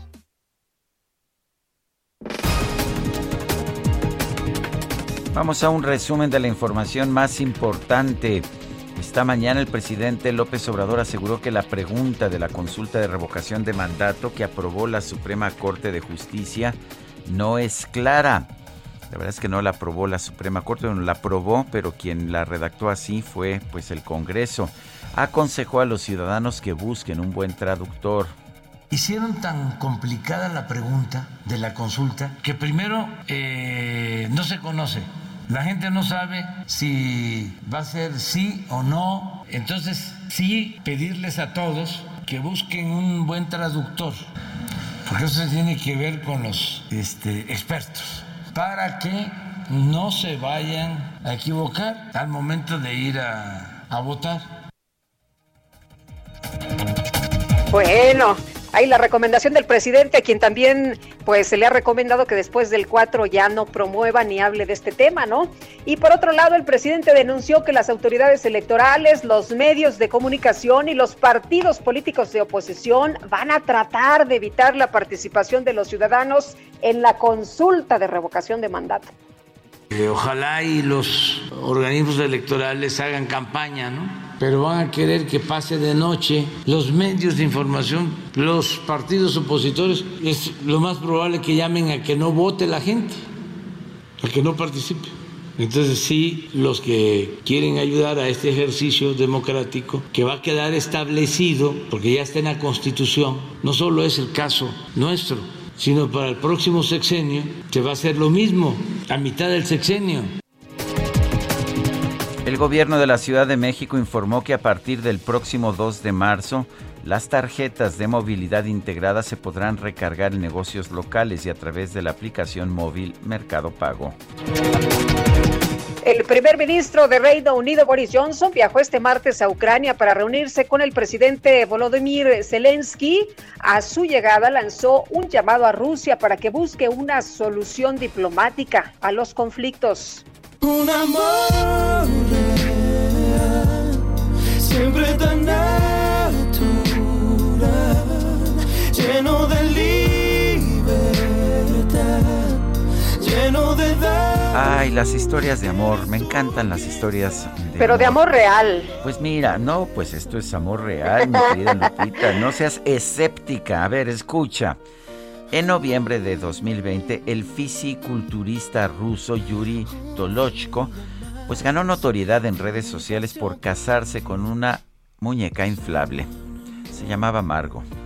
Dos meses, unos meses después, sin embargo, terminó con ella porque empezó a salir, debo reconocer, con otras dos muñecas inflables. Ya sabes cómo son los hombres, Guadalupe. Pero recientemente Yuri anunció que se va a divorciar. Y esto porque conoció en un bar al verdadero amor de su vida. un cenicero de metal.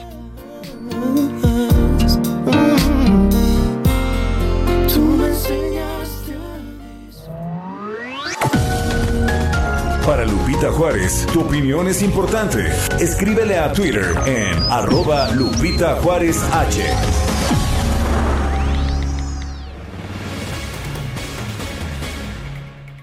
Ayer el Pleno de la Suprema Corte de Justicia de la Nación validó este martes la pregunta de la consulta de revocación de mandato presidencial. Luis Miguel Martínez Ansúrez, presidente del Instituto Nacional de Administración Pública, ¿cómo ves esta validación del Pleno? ¿Cómo viste esta acción de los eh, ministros de la Corte?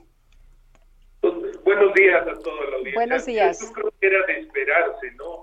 Es decir, necesitaban ocho votos para revocar esto y no los tenían con los cuatro que ya tenía el presidente de los ministros, digamos, amigables que dentro de su administración se han nombrado. Eh, Luis, Luis, Luis Miguel, perdón, perdón, No, te no oyes te muy hueco, te oyes muy hueco. No sé si estés en un speaker, si estás en una bocina, si puedes tomar el teléfono directamente y si no, pues... eh, Sí, ya, ya estoy. ah, mu- mucho Ahí mejor, te sí. escuchamos no, no mejor, tenía sí. caso oírte sin escucharte. Gracias, Sergio. Sí, nos Les decía explicabas que que, se esperaba, ¿no?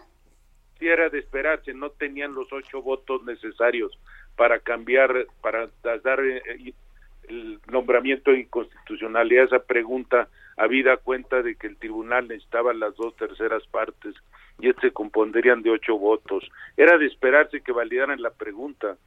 Pero pues yo creo que el problema está más allá, aparte de la pregunta, en los recursos extraordinarios que pidió el INE para poder llevar a cabo esta consulta. La consulta para ser válida necesita el 40% de votación de la lista nominal.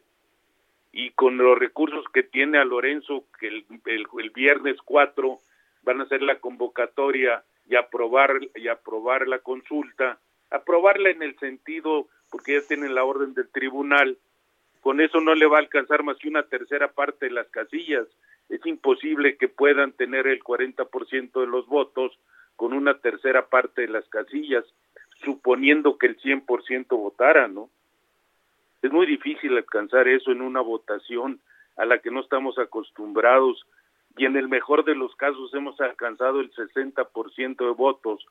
En unas votaciones intermedias, ¿cómo podemos alcanzar el 40%, no? El pretexto ya lo tenemos, ¿no? De que no quisieron hacerle la consulta que él quería y como la quería el presidente, ¿no? Yo creo que es un exceso de soberbia pensar que van a rechazarle, pero aún así rechazado, pues se puede impugnar. Entonces, es un juego de espejos esto, ¿no? Me, me cuesta trabajo que vayamos a malbaratar sí, 1.700 millones de pesos en un, en un este, desplante de vanidad, ¿no? Bueno, pero ya no hay nada que se pueda hacer, ¿no? Finalmente, eh, tal y como están las cosas, el INE tiene obligación de hacerlo, aunque no tenga dinero, tiene obligación de gastar todo lo que pueda ahí y pues eh, finalmente sabemos que no va a tener ninguna importancia, ninguna validez, pero pues eh, es lo que está buscando el presidente, ¿no? Para sus propios propósitos políticos. Están planteados y así está hecho y, y tiene pues el plan A y el plan B dando el resultado que él espera que no no llegue a la consulta. El INE lo va a tener que hacer porque ya tiene la obligación de hacerlo, aunque el viernes 4 saquen la convocatoria y va a ir hasta dónde llega con lo que tienen, ¿no? Nadie está obligado a lo imposible. Eh, Luis Miguel, se ha mencionado que de las 160 mil casillas que pues eh, tenía pensado, de acuerdo con, con, la ley de revocación de mandato instalar, eh, se van a ubicar solamente 50 mil, pero se ha dicho que pues las personas que quieran votar así lo van a hacer porque van a encontrar una casilla cerca. No, lo, eh, sí, son, lo que pasa es que el total de casillas que hay en el país, dadas las circunscripciones, son 161 mil y solo con el dinero que tienen, a Lorenzo ha dicho que le alcanza para 53 mil. Esto es menos del, del 35%, ¿no? Pero es lo que les va a alcanzar a hacer con los recursos que tienen. Si Hacienda ya le negó, hasta parece una decisión inteligente de Hacienda negarles los recursos como para meterle dinero bueno al malo, ¿no? Bueno, pues eh, Luis Miguel Martínez Ansúrez, presidente del Instituto Nacional de Administración Pública, gracias por conversar con nosotros. El agradecido soy yo, Sergio. Buen día.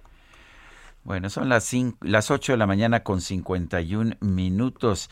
Eh, se publica una información que me llama la atención en la revista The Economist. Corea del Sur ha rebasado ya a Japón en el Producto Interno Bruto por persona, considerada la paridad de, poder de compra de los dos países, efectivamente, eh, después de que durante mucho tiempo Corea del Sur fue un país mucho más pobre que Japón. Japón, el país, era el país más rico de Asia. En el 2020, en términos de Producto Interno Bruto per cápita, considerado eh, con la ponderación por poder de compra de las divisas de los dos países, rebasó, rebasó Corea del Sur a Japón. Eh, ¿Quién lo hubiera dicho, verdad? Sobre todo considerando que Japón pues era era una gran potencia ya en los años 60 y Corea del Sur pues apenas estaba empezando a salir adelante. Adelante, Lupita. Vámonos eh, directamente con nuestro compañero Misael Zavala, que estuvo ahí muy pendiente en el Senado al comenzar este periodo ordinario de sesiones y cómo se pusieron las cosas, de qué color, Misael, cuéntanos. Buenos días, Lupita. Buenos días, Sergio. Pues se pusieron de color hormiga, Lupita, debido a que hubo gritos y confrontaciones en esta primera sesión donde se arrancó el periodo ordinario de sesiones, en el que a pesar de los llamados al diálogo, la oposición y Morena chocaron por sus puestos abusos de autoridad, de gobiernos estatales. Inició la, inició la discusión levantando la voz fue el senador Dante Delgado, quien recriminó a los morenistas por extinguir la comisión especial que reunía casos de abuso de autoridad en Veracruz. En respuesta, el senador morenista César Cravioto, quien es el vocero de la bancada de Morena en el Senado, pidió a Delgado serenarse porque se va a enfermar de tanto coraje y es que el senador de Movimiento Ciudadano estaba gritando desde su escaño que eran falsedades los que estaba diciendo el morenista sobre pues eh, que el gobierno de Veracruz no tiene ninguna eh, ningún delito o eh, que está eh, digamos limpio de todas las acusaciones que se le han eh, dado. Eh, y es que hay 90 casos que esta comisión especial de Veracruz ha reunido de supuestos abusos de autoridad en el estado de Veracruz eh, precisamente del gobierno de Cuitláhuac García. Al respecto, el coordinador del PAN, Julián Rementería, también afirmó que en Veracruz hay elementos de abuso de poder y de actos deliberados de injusticia socavada al Estado de Derecho en la entidad, amenazando la seguridad de las personas que viven en esa entidad. Y quien tuvo que poner orden, Sergio Lupita, en este sentido, pues fue el coordinador de, de Morena, Ricardo Monreal, quien sostuvo que es una nueva etapa de la vida parlamentaria, este nuevo inicio de periodo ordinario, que exige una mayor tolerancia, respeto y diálogo, y en este sentido ofreció a la oposición diálogo, consenso, consensos, acuerdos, ya que pues así es la vida parlamentaria, así lo dijo el morenista. Sergio Lupita, hasta aquí el reporte. Gracias, hasta luego, Misael. Buenos días. Buenos, días, son las 8 con 54 minutos. Le recuerdo nuestro número para que nos envíe mensajes de WhatsApp 55 20 10 96 47. Regresamos. Conmigo nada es fácil, ya debes saber, me conoces bien. El cielo está cansado ya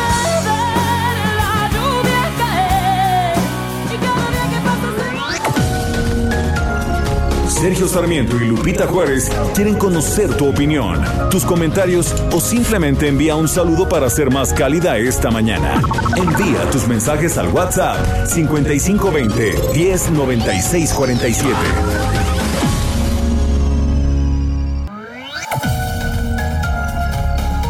Continuamos con Sergio Sarmiento y Lupita Juárez por El Heraldo Radio.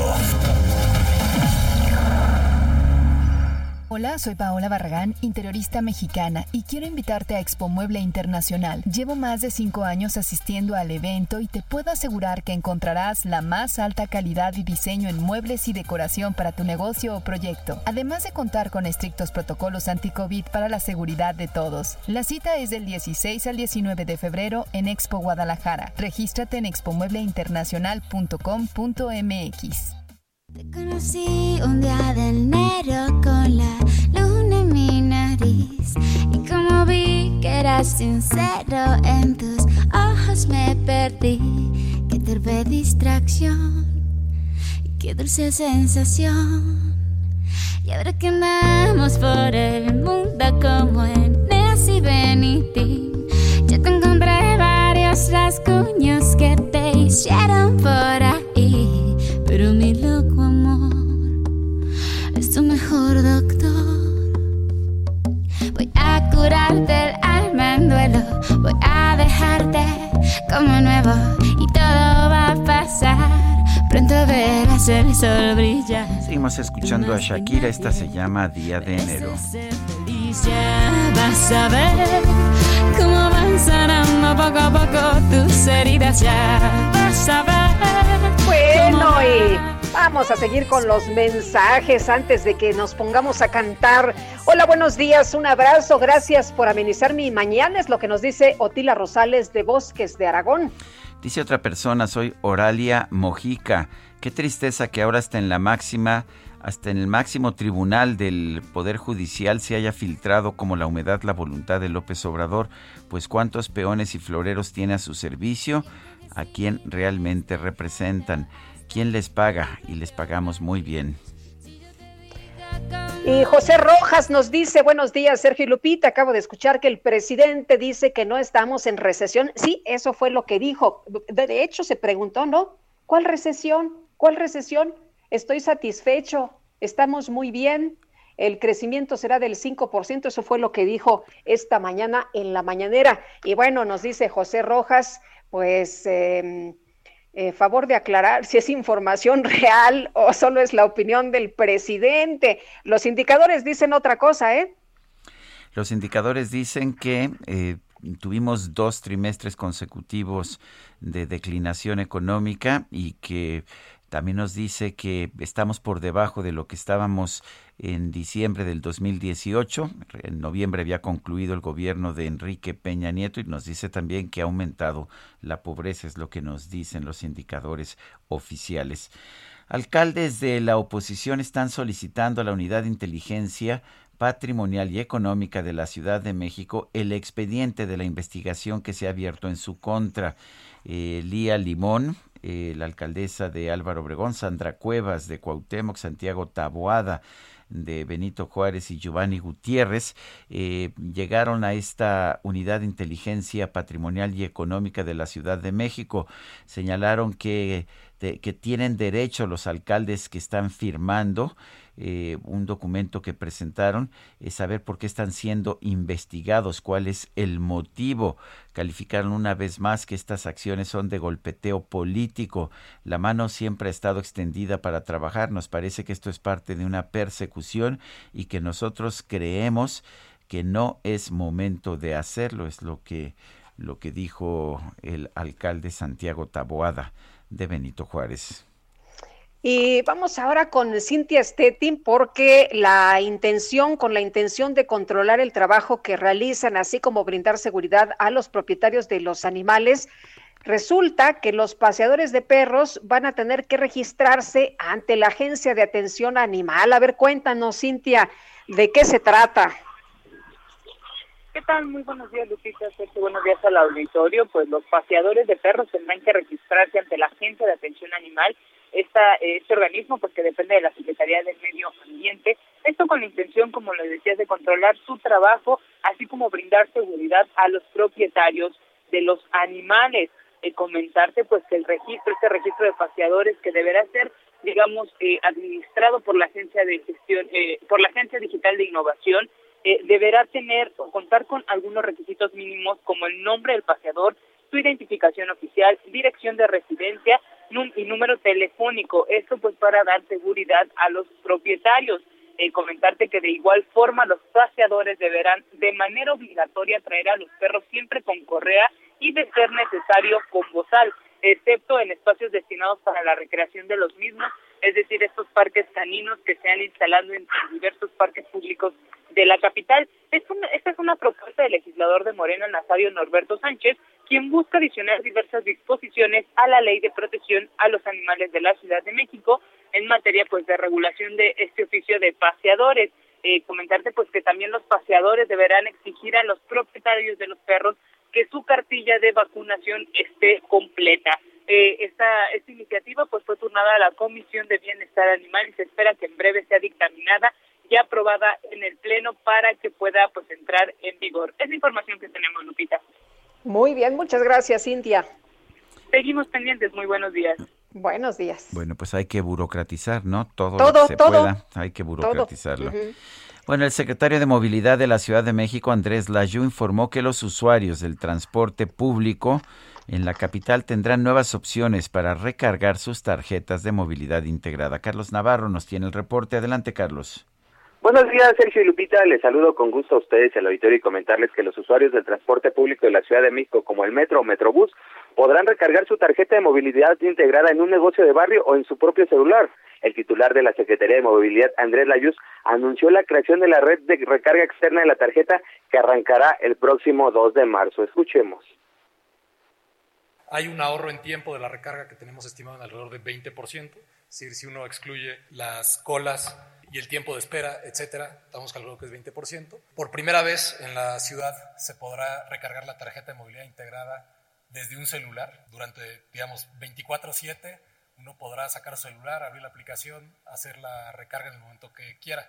Es un poco lo mismo que les decía que no te tienes que preocupar en la mañana por llegar a hacer la cola para recargarlo, sino que desde la noche anterior, si quieres antes de dormir, te lo puedes recargar en tu celular. Eh, el, eh, el programa se diseñó para que se fueran incorporando pequeños negocios. Entonces está pensado también en un contexto donde es importante apoyar a la economía local. Se trata de un servicio en establecimientos locales, socios de Mercado Pago, donde el usuario del transporte podrá solicitar la recarga de su tarjeta y pagar en efectivo.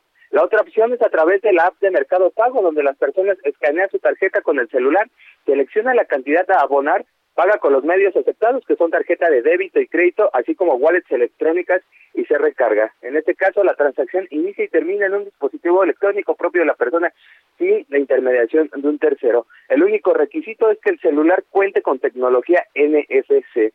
Así es que se amplían los, los puntos de recarga en la Ciudad de México de 437 que hay actualmente a 1153 y como lo comentaba el secretario de Movilidad, calculan un ahorro de tiempo hasta del 20%. Sin embargo, el dato que llama un poco la atención es que por cada recarga que hagan los usuarios le van a cobrar Mercado Pago 2% de comisión masiva al gobierno capitalino. Vamos a ver de qué manera se lleva a cabo. Recordemos, es a partir del próximo 2 de marzo que se implementa este nuevo sistema de recargas. Sergio Lupita, la información que les tengo.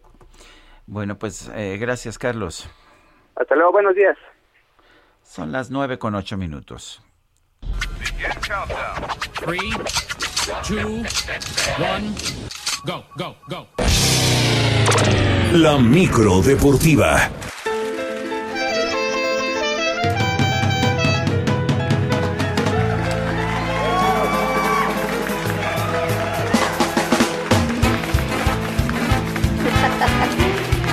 Música es para que se nos baje el tamal. Mi querido Julio Romero, ¿cómo estás? Buenos días. Muy bien, Sergio Lupita, amigos del auditorio, qué placer saludarles. Efectivamente, es para, pues para bajar el, la tamalista y el atole. Pues hoy 2 de febrero, que pues es lo más socorrido.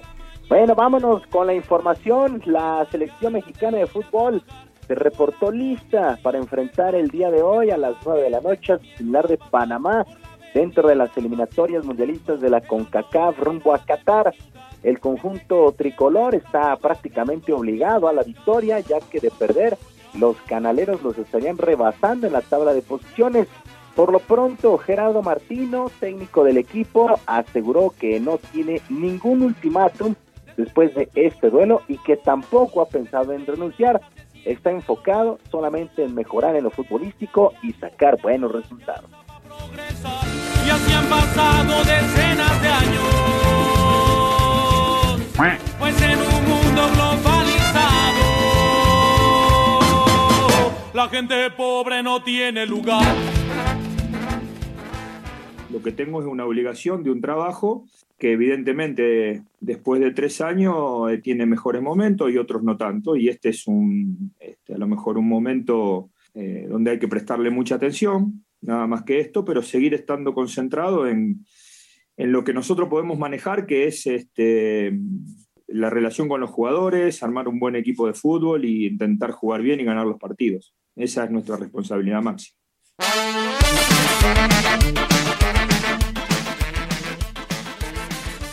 El resto, el resto de la jornada en la CONCACAF para el día de hoy.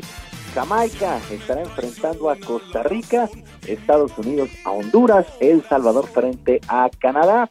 Canadá que es líder, el líder de este octagonal con 22 puntos, por delante de Estados Unidos que tiene 18, mismos puntos que México en el tercer sitio, y Panamá es cuarto, ahí pegadito con 17 puntos, pues así las cosas en la CONCACAF. Mientras tanto, en Sudamérica, allá en la CONMEBOL, se jugó la fecha 16 de 18 y son los resultados. El equipo de Chile venció 3 por 2 a Bolivia, Uruguay 4 por 1 sobre Venezuela, Argentina venció 1 por 0 a Colombia, que ya complicó su calificación, Brasil 4 por 0 sobre Paraguay y Perú empató a 1 con Ecuador, Brasil es líder con 38, Argentina también calificado tiene 35, Ecuador tiene 25 unidades, el cuarto sitio es para Uruguay con 22 y el quinto Perú con 21 unidades. Así las cosas con las eliminatorias, pues ya, ya se están acabando estas eliminatorias en prácticamente todo el mundo y ya en breve se conocerán a los calificados a Qatar 2022, este polémico mundial que se estará jugando a finales de año. Y terminó la espera y el equipo de Washington, el ex Pieles Rojas y ex Washington Football Team, pues a partir de hoy se llamarán los Commanders, los Commanders de Washington, este legendario equipo del fútbol americano de la NFL, se dio a conocer el día de hoy, así es que a partir de este día, pues los Commanders, los Commanders de Washington, eh, pues ahí en redes sociales está la división de opiniones, a unos les gustó, a otros no, pero bueno, pues se terminó una tradición de más de 80 años con los Pieles Rojas, después el Washington Football Team, que ahora serán los Commanders. Y ya que estamos con la NFL, Brian Flores, ex entrenador de los eh, de los Delfines de Miami, ex entrenador de los Delfines de Miami, demandó a la NFL y a tres equipos en un tribunal de Manhattan. Flores acusó a los Broncos de Denver y a los Gigantes de Nueva York de prácticas racistas en los procesos de contratación, mientras que a los Delfines de Miami los denunció de haberle ofrecido dinero por malos resultados y así obtener una eh, mejor posición en el próximo draft. El coach de 40 años de edad presentó como prueba una conversación con el entrenador de los Patriotas, Bill Belichick, quien lo felicitó por ser elegido para dirigir a los propios gigantes cuando ni siquiera había sido entrevistado en un claro error. Posteriormente fue llamado por el protocolo que tiene la liga, que obliga a los equipos a tener entrevistas a candidatos de grupos minoritarios allá en los Estados Unidos. También agregó que el dueño de los Delfines le ofreció 100 mil dólares por cada derrota durante su primera temporada, a lo que él se negó rotundamente. Bueno, pues qué escándalo se levantó el día de ayer y está, pues está en la mesa esta demanda de Brian Flores contra la NFL y tres equipos acusando a Delfines de ofrecerle dinero por perder sus vuelos. Y los Charros de Jalisco derrotaron una carrera por cero a los astronautas de los Santos de Panamá para avanzar a las semifinales de la Serie del Caribe de Béisbol que se está jugando en la República Dominicana. Con este resultado, México dejó su récord en tres ganados y dos perdidos, con una impresionante racha de 29 entradas sin recibir carrera. El pitcher ganador el día de ayer fue Javier Solano, quien tuvo una sólida salida de seis entradas. Voy a enamorar de quien de mí no se enamora. Y es por eso que mi alma llora.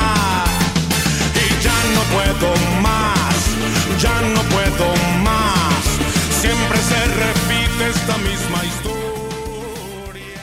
Sabía que era un juego muy importante, salí muy, muy inspirado, la verdad, este, para dar el, el- gran pase a México para la semifinal y pues gracias a Dios se, se dio una muy buena salida. Sabemos que teníamos que, teníamos que tirar la, la bola por el plato y pues la verdad este, ejecutamos picheos y gracias a Dios se nos dio el triunfo. Quisiera que esta noche tú vinieras, me dieras tu mano. 29 entradas de México sin recibir carrera es un número importante. Bueno, para el día de hoy las semifinales El equipo de Colombia estará enfrentando a Venezuela a la una de la tarde y a las seis República Dominicana, que será equipo de casa, estará enfrentando a México. Mucha suerte, mucha suerte para estos charros de Jalisco, representantes de la pelota invernal de nuestro país en esta serie del Caribe. Sergio Lupita, amigos del auditorio, la información deportiva este miércoles. Les recuerdo nuestras vías de comunicación en Twitter. Estoy en arroba jromerohb, arroba jromerohb, además de nuestro canal de YouTube, Barrio Deportivo, Barrio Deportivo en YouTube, de lunes a viernes a las 7 de la noche, con mucha información y mucha diversión. Yo les deseo un extraordinario día y les mando un abrazo a la vista. Muchas gracias, Julio. Muy buenos días. Buenos días para todos.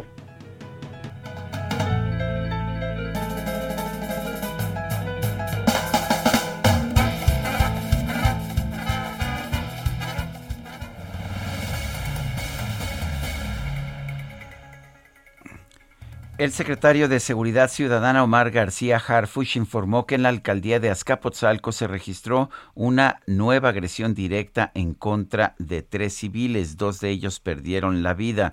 Uno de los sujetos cuenta con seis ingresos a distintos reclusorios y fue detenido anteriormente por la Secretaría de Seguridad Ciudadana.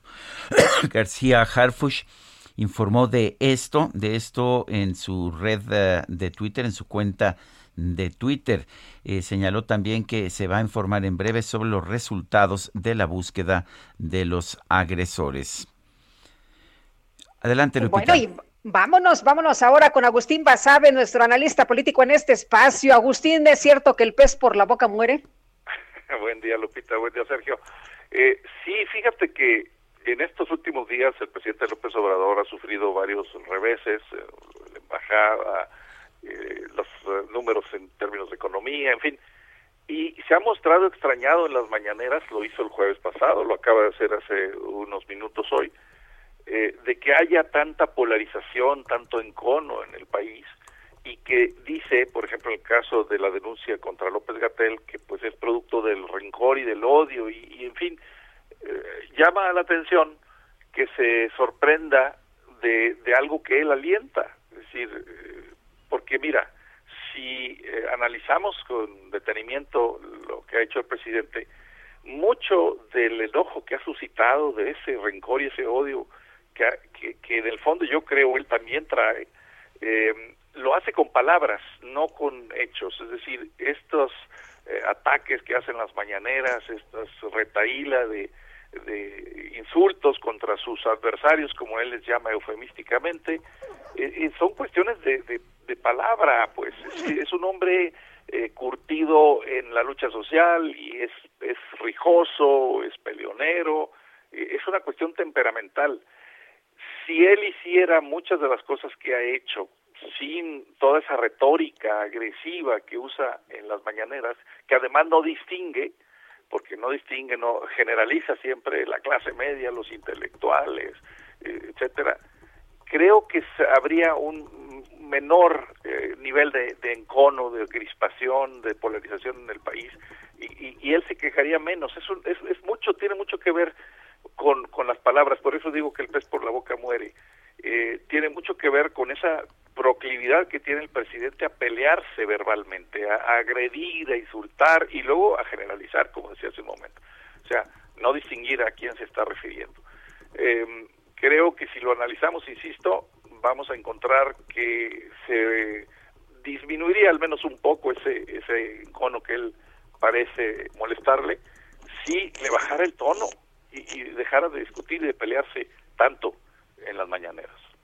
Uy, no lo creo, no lo creo, pero bueno, Agustín. yo tampoco, yo tampoco, digo, si lo hiciera. Y, y sabes una cosa, creo que se va a poner cada vez más fuerte. Sí, conforme se acerque la elección o los momentos electorales, creo que va a reciar. Eh, Así es, bueno. Gracias, Agustín. Gracias, Lupita. Un abrazo, Sergio, los auditorio. Gracias. Son las nueve de la mañana, nueve de la mañana con veinte minutos. Eh, vamos, a, vamos a otros temas. La, la zona del euro eh, registró el pasado mes de enero un récord de inflación de 5.1%. Esto como producto de incrementos importantes en la energía y en los costos de los alimentos. Este incremento que no se había registrado nunca desde que existe el euro eh, pues está generando presiones en el Banco Central Europeo para que restrinja la política monetaria, para que suba las tasas de interés por lo pronto, por lo pronto no solamente en México, también en Europa, en la zona del euro, la inflación en niveles récord, 5.1% en enero. Son las 9.20. Intentarás con todo impresionarme. Un conejo del sombrero tú sacarás. Y con tus cartas mucho quieres ser, pobre fanfarrón. Bueno, pues Inocente no sé si conozcas la canción Guadalupe. Oye, fíjate que sí, tuve la oportunidad de ver esta obra en Broadway. Y, y bueno, pero también la puedes ver en México, ¿no? Eso es lo más importante, Sergio, que ya está en México. Todo al revés. Bueno, pues vámonos a platicar precisamente de la obra con Salvador Petrola, que está con nosotros esta mañana para invitarnos a ver esta puesta en escena que ya está acá en México. Salvador, ¿cómo te va? Muy buenos días. Hola, hola, muy buenos días. Muchísimas gracias, muchísimas gracias por el espacio. Sí, pues eh, estamos aquí para invitarlos a que vayan a ver Aladín, que estamos en el Teatro Telcel de miércoles a domingo, ah, haciendo ocho funciones a la semana. Y ahora que viene eh, Semana Santa o el siguiente puente, que es ahora en febrero, estaremos también los lunes dando funciones. Entonces hay muchísimas opciones para toda la gente que quiera venir a la ciudad y quiera disfrutar, o los que ya estamos aquí en la Ciudad de México y queremos disfrutar un espectáculo de nivel eh, Broadway en México. Sí, Así oye, es. espectacular, ¿eh? Espectacular. Está padrísimo, ¿no? ¿Cuántos personajes hay en escena, Salvador? ¿Sabes? Somos 32 artistas en escena, eh, entre cantantes, bailarines y performers. Y actores. Salvador, ¿a quién interpretas tú? Yo soy Jafar. Y cuéntanos de el- Jafar. El malo del cuento. Cuéntanos de tu personaje. Bueno, pues Jafar, eh, para quienes no han visto la película, es, es un hechicero. Es el que quiere tener el trono y quiere mm, enamorar a la princesa, pero mm, pues hay un, un, elemento que lo impide, que es Aladdin, el protagonista. Y entonces él lo que hace es convencer a Aladdin, que es el que puede eh, tocar o entrar y tener la lámpara de los tres deseos, para que él la robe, pero pues todo le sale mal y Aladdin sale ganando y se gana los tres deseos y a la princesa. Eh, oye, Salvador, es espectacular porque la, la gente sale muy, muy asombrada de todo lo que se puede hacer. Las puestas en escena que han llegado a México son sensacionales, son eh, extraordinarias. Hay en esta ocasión alfombra mágica, hay luna, hay música y los actores de primera. Muchísimas gracias. Sí, sí, es un es un gran espectáculo. En realidad son ellos mismos lo dicen. Es un es una producción de 6 millones de dólares, en donde pues evidentemente hay muchísima magia. La magia de Disney está presente en todo momento. Cada uno tenemos distintos trucos. Hay pirotecnia, hay muchísimo brillo, hay muchísima comedia también. Es un es un espectáculo que la gente va a relajarse, a divertirse. Y, y eso creo que es lo que se necesita. Hemos tenido muy, muy buena respuesta. Me ha tocado estar en otras producciones donde quizá no hay tan buena respuesta como en este, pro- en este proyecto, que el público está respondiendo y, y pues gracias a ellos seguiremos en temporada, yo creo que dos años, que es lo que Muy se bien. Pues qué padre, Salvador, te mandamos un abrazo y ojalá que nuestros Muchísimas amigos del auditorio puedan también disfrutar de esta puesta en escena. Por supuesto, los esperamos cuando quieran de miércoles a domingo. Muy bien, Gracias. gracias. Son las 9.24, regresamos. Descansa en paz esta rivalidad y de tus golpes juro me defenderé y de todas tus Sergio Sarmiento y Lupita Juárez quieren conocer tu opinión, tus comentarios o simplemente envía un saludo para ser más cálida esta mañana. Envía tus mensajes al WhatsApp 5520 109647.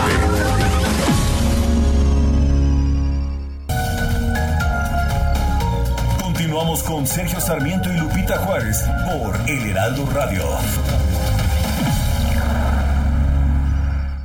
Hola, soy Paola Barragán, interiorista mexicana, y quiero invitarte a Expo Mueble Internacional. Llevo más de cinco años asistiendo al evento y te puedo asegurar que encontrarás la más alta calidad y diseño en muebles y decoración para tu negocio o proyecto, además de contar con estrictos protocolos anti-COVID para la seguridad de todos. La cita es del 16 al 19 de febrero en Expo Guadalajara. Regístrate en expomuebleinternacional.com.mx.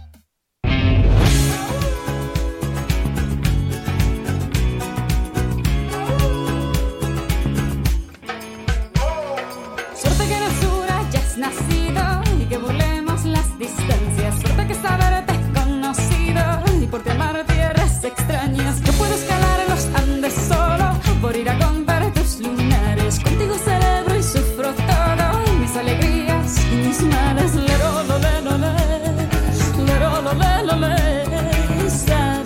Seguimos escuchando a Shakira, esto se llama Suerte. Hombre, ya me puse mi atuendo para echarme mi buena bailada como Shakira. Y sabes qué, no me pusieron mi favorita, una de mis favoritas, es que no me quieren, tampoco, tampoco la he pedido, ¿eh? Se llama Las de la ver, Este es el Intuición. momento. Este es el momento. Si me la pueden poner con el video, que me encanta el video, no sé por qué, este sería ideal, pero bueno. Esto se llama Suerte, tenemos mensajes de nuestro público. Eh, no sé quién escribe, a ver si ahorita lo, lo averiguamos. Estimado Sergio Lupita, como siempre es un gusto saludarlos y escucharlos. Allá vi Teresa Bejarano y quiero comentarles que en el Parque de Prados de Coyoacán, sobre Miramontes, entre ayer y hoy, la delegación cortó tres árboles que estaban sanos, vivos, y el funcionario solo pudo decir, hay ¿Son los árboles o qué hacen los árboles? ¿Nos dan oxígeno? Lamentable que ese sea el nivel de estos funcionarios y qué pena en manos de quienes estamos. Dice Alberto García, el día en que los medios dejen de hablar de la desgracia de presidente que tenemos en forma permanente y dejen de restregarnos su figura toda hora, creo que el Señor se atemperará un poco. Bueno, nosotros tenemos obligación de decirle a usted, de traerle a usted toda la información de lo que ocurre y las actuaciones y las declaraciones del presidente de la República son pues muy importantes para saber realmente hacia dónde está yendo nuestro nuestro país de manera que pues nosotros tenemos obligación de pues de seguirle trayendo esta información. Bueno, pues a través de, de, juegos de habilidad o azar y con la autorización de plazas comerciales aquí en la Ciudad de México se realiza un nuevo tipo de estafa o fraude. Hay que estar muy, muy atentos y el Heraldo Media Group realizó un reportaje sobre este tema. Escucha. 4, 7, 10, 14, 19, 26, 31, 34, está como de bajada. En estacionamientos de plazas comerciales como Soriana Patriotismo de la Alcaldía Benito Juárez en la Ciudad de México, se instala el primer gancho de lo que después se convertirá en una estafa. Los conductores que lleguen hasta este punto son invitados a ganar dinero fácil, como con juegos de habilidad o azar. Afuera de las tiendas, más de 10 personas eligen a sus víctimas. Después, edecanes en su mayoría extranjeras los invitan a pasar a un espacio oculto. Aquí, por medio de un juego de canicas, le piden al jugador acumular puntos a cambio de distintos premios. De esta manera explica la dinámica el estafador. Si quiere ganar algo ya grande como iPhone Watch, celulares, plasmas o dinero, acumule 100 puntos a través del puro número rojo y se los lleva. Todo el rojo avanza y todo el negro baja. Si los dos salen malos, ahí déjalo. Amarillo nos da premio y verde también, ¿vale? Ahorita no, no tiene costo de nada. Si después de los, si después de los gratis quiere participar, puede comprar tiros adicionales. ¿Cuánto se paga? El primer tiro cuesta 25 pesos, el segundo 50, el tercero 100 y así sucesivamente hasta desembolsar miles de pesos. De acuerdo al número de tiros va incrementando el precio y el premio. Víctimas de fraude explican cómo funciona. Cuando menos cuentas te das, ya estás en un tiro de 3 mil, 4 mil pesos, 6 mil pesos. Obviamente la apuesta ya se triplicó. Nos ofrecieron 150 mil pesos por hacer un, un pago de 6.800 pesos, 150 mil, dices, pues igual sí vale la pena porque ya jugué, ya invertí, ya perdí. El segundo gancho llega cuando está a punto de retirarse. Estos sujetos animan e intimidan a los jugadores para continuar. Incluso invitan a pagar con tarjetas de crédito o débito. De esta manera lo hacen. Digo, me imagino que vino a ganar.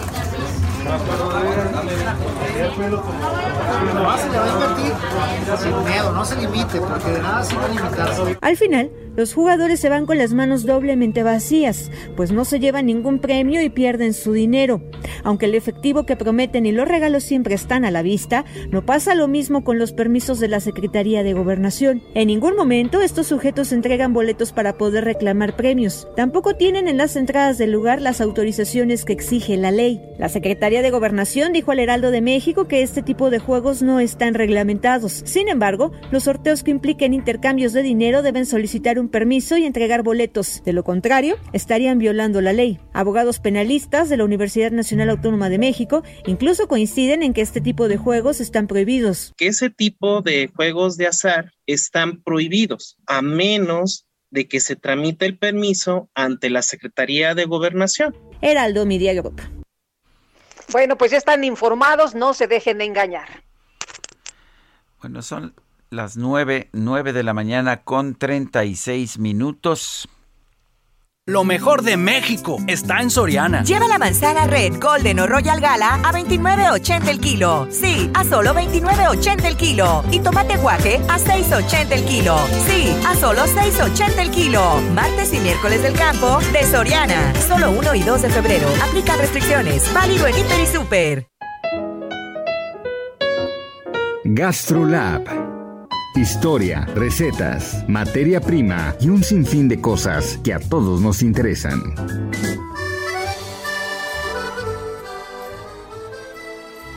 Bueno, vamos con Israel Arechiga, nuestro chef. ¿Qué nos tienes esta mañana, Israel? Adelante. Hola, muy buenos días, querido Sergio, querida Lupita, todo el auditorio. Qué gusto saludarlos hoy, 2 de febrero, miércoles, que tal como se los adelanté el día de ayer, no podemos no hablar de la tamaliza. Y a mí no me van a engañar, se me hace por ahí, mi querido Sergio Lupita, que a algunos de ustedes les salió el muñeco en la rosca y no nos quisieron decir. Pero bueno, la verdad es de que el 2 de febrero es la fecha que marca el final de la temporada. Es realmente, porque cuando hablamos del Maratón Guadalupe Reyes, yo siempre digo que cuando menos se tiene que extender a la Candelaria y muchos de nosotros nos lo tomamos en serio el año completo. Pero cuando hablamos de esta fecha en particular, nos vienen a la mente, al aroma, al gusto, dos cosas. Los tamales, no importa en cualquiera de sus versiones, y un buen atole de compañía. No nos bastan, podríamos aventarnos el programa completo porque de verdad tienen mucha historia, es un crisol de productos, de aromas y sobre todo no podemos olvidar el origen de este platillo, que es el México prehispánico, donde se dice que se preparaba principalmente para eventos sociales, grandes fiestas y como ofrenda a los muertos. Y normalmente iban a estar ligados a productos de la milpa. Iban a ser tamales con calabaza, con chile, con maíz, con quelites o con frijol. Y originalmente iban a tener una textura más firme y con la llegada de los españoles posteriormente se iban a agregar otros productos como el cerdo o la misma manteca que iban a suavizarlos y les iban a dar la textura más parecida a lo, que conocemos al día de hoy. Originalmente la hoja que iba a envolver a los tamales era el totomoshle, que es la hoja del maíz o de la mazorca ya seca, pero también las hay con hoja de plátano, con hoja de carrizo, con chilaca, con papatla y también se puede rellenar de muchísimas cosas, como por ejemplo la semilla de guauzontle y al día de hoy con rellenos más modernos, muy diferentes, como es ate con queso, el de dulce con pasas, que también es otra de las aportaciones europeas, y también unas muy tradicionales mexicanas, como por ejemplo el de mole, que ese no puede faltar. Y cuando hablamos de atole, se me viene uno de los datos más curiosos que tenemos, ya que el dicho popular de dar atole con el dedo se remonta a la época de los aztecas, y es cuando la población estaba ansiosa porque no llovía y estaban preocupados, les daban atole y tamales para relajarlos. Así que bueno, si nos van a dar atole con el dedo, que sea un buen atole champurrado, un arrocito con leche, un, tam- un tamal para este día de hoy que no puede faltar, un tamalito verde. A mí los oaxaqueños me matan, son mi, son mi perdición. Pero bueno, yo estoy seguro que ustedes ya estarán disfrutando, que a estas horas de la mañana ya debemos llevar al menos un par de ellos y que muy bien vale la pena esperar al 2 de febrero para probar toda la variedad posible. Les mando un fuerte abrazo y nos escuchamos el día de mañana. Israel Arechiga, muchísimas gracias. Fuerte abrazo. Y vamos a platicar, vamos a seguir conversando sobre pues este tema que está presentándose en México, la desaceleración en nuestro país. El doctor José Luis de la Cruz eh, publicó una columna que se titula PIB del 2021 y 2022 de la desaceleración a una nueva recesión y está con nosotros en la línea telefónica, pero vamos a platicar con él un poquito más adelante. En Soriana, vive tu pasión con todo. Lleva Top Sirloin de Res a 179 pesos el kilo. O 12 pack en lata de Tecate Rojo, Light, Curse Light, Amstel Ultra y 2X Lager a 99 pesos con 200 puntos. Soriana, la de todos los mexicanos. A febrero 2, aplica restricciones, evita el exceso. Válido en Hiper y Super. Doctor, preguntarle cuál recesión. Hoy en la mañanera el presidente Andrés Manuel López Obrador dijo que él estaba muy optimista, que ve un crecimiento del 5%, que vamos saliendo de la crisis económica. Eh, buenos días, Sergio. Buenos días.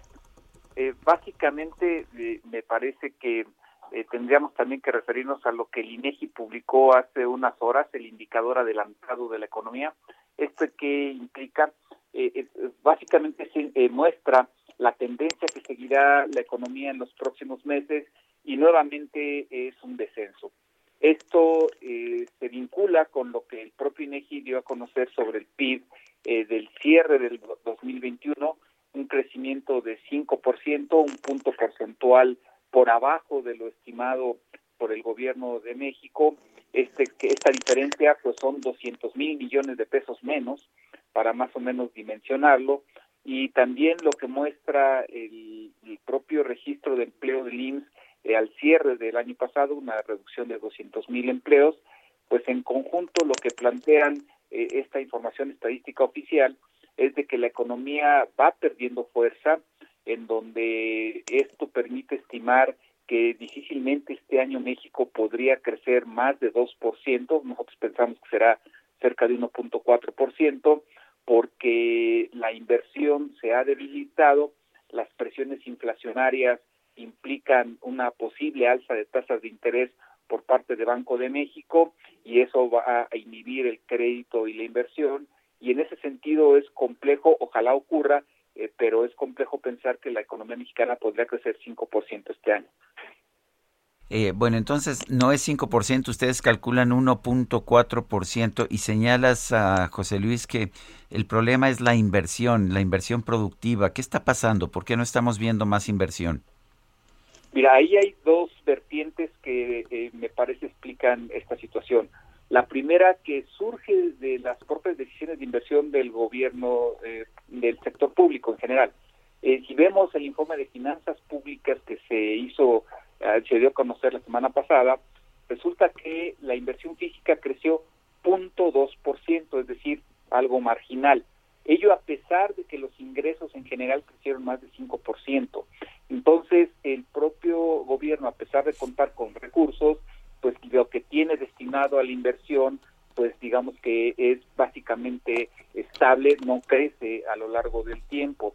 Y por otro lado está la inversión privada que ante el cierre de empresas, ahí me parece que no podemos desligar eh, la pérdida de 400 mil empresas en términos netos que señaló el INEGI hace algunas semanas eh, a lo largo del año pasado, eh, no la podemos desligar de la menor inversión privada que evidentemente pues explica la debilidad con la que está creciendo esta variable que es la estratégica para el crecimiento. Eh, doctor, ¿qué es lo que tenemos que hacer en este momento? Porque parece que el gobierno no ve las cosas, eh, está muy confiado, piensa que vamos en un camino correcto, pero pues, ¿qué deberíamos estar haciendo? Infraestructura, apoyo eh, para impulsar a, los sectores, como usted lo dice en su artículo, programas nuevos para la industria. ¿Qué, ¿Qué es lo que tenemos que hacer para parar esta situación? Para desestancar esta situación? Yo creo que hay tres elementos básicos eh, que parten. El primero es una cuestión de, la visión, es decir, reconocer en dónde se encuentra la economía mexicana es eh, fundamental, porque de otra manera eh, la inercia va a seguir ganando. Es decir, yo creo que el primer aspecto es tener claro la desaceleración en la que nos encontramos. La segunda es infraestructura eh, eh, algunos de los proyectos emblemáticos de la administración pública se van a terminar este año. Y lo que tendría que estarse generando son nuevos proyectos, pero me parece que ahí tendría que venir una vertiente distinta, es decir, aumentar el contenido nacional, tener más vinculación con inversión extranjera directa, promover la atracción de empresas que está ocurriendo, se están saliendo del este de Asia y están buscando nuevos posicionamientos y requieren un entorno amigable para esa inversión. Yo creo que ahí existe una posibilidad que México no está explotando. Y un tercer eh, punto eh, eh, considero es ver lo que están haciendo otros países, fundamentalmente Estados Unidos, Francia, Alemania, Corea del Sur, Japón, China mismo están aplicando programas de política industrial muy intensos para tratar de eh, recuperarse rápidamente y buscar aprovechar la, lo que conocemos como revolución industrial, la cuarta revolución industrial, y ir hacia la economía digital, que es el camino del mediano y largo plazo para el desarrollo. Muy bien, pues doctor, como siempre, gracias por tomar la llamada. Muy buenos días. Gracias por la invitación. Buenos días. Hasta luego. Bueno, y es momento de ir a un recorrido por nuestro país. Vámonos primero a Jalisco. Ahí está nuestra compañera Mayeli Mariscal. Adelante. Hola, ¿qué tal? Muy buenos días. Buenos días también a todo el auditorio. Finalmente, Luis Joaquín Méndez Ruiz, actual fiscal ejecutivo de investigación criminal en la Fiscalía de Jalisco, es el perfil que envió el Ejecutivo Estatal Enrique Alfaro Ramírez al Congreso para que ocupe el cargo del fiscal general, esto en sustitución de Gerardo Octavio Solís Gómez, quien presentó su renuncia este martes. Recordar que la renuncia de Solís Gómez se platicó desde hace tiempo, sin embargo fue en diciembre cuando luego de una intervención quirúrgica se acordó con Enrique Alfaro Ramírez que a principios de este 2022 se daría a conocer la decisión debido a que su condición de salud le, impide mantenerse en este cargo. Gerardo Octavio Solís Gómez estuvo eh, durante tres años como fiscal general de Jalisco y tiene una amplia trayectoria ya de más de 30 años en la función pública. Enrique Alfaro Ramírez señaló que no descarta que una vez eh, que esté eh, más repuesto de su estado de salud, pueda seguir colaborando en su administración. Por lo pronto, en el Congreso de Jalisco ya fue eh, aceptada esta propuesta, se turnó a comisiones y se espera que sea el próximo jueves cuando por fin en el Pleno del Congreso se esté votando si es que se ratifica a este fiscal ejecutivo como fiscal general de Jalisco o si es que eh, se solicitan algunas otras opciones. Esa es la información desde Jalisco. Vamos ahora contigo, Daniela García. Muy buenos días, Sergio Lupita. Pues este martes se mantuvo la tendencia de casos diarios de COVID-19 en Nuevo León a la baja. Se reportaron 1.726 en las pasadas 24 horas. Previamente se habían registrado 2.031. Esta caída de casos, pues la autoridad destaca de que está sucediendo en otros países como Estados Unidos y estados como Texas, donde se alcanzó el pico de la ola en semanas pasadas y se encuentra ya en una caída franca.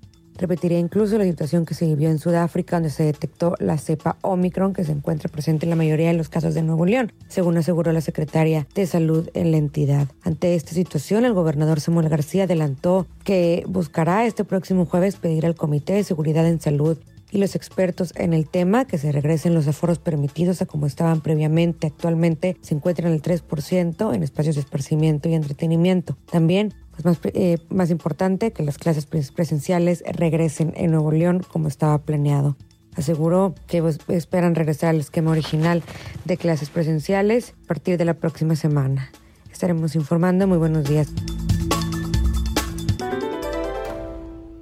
Son las 9 de la mañana con 49 minutos. Es momento de ir a un resumen de la información más importante que se ha generado esta misma mañana.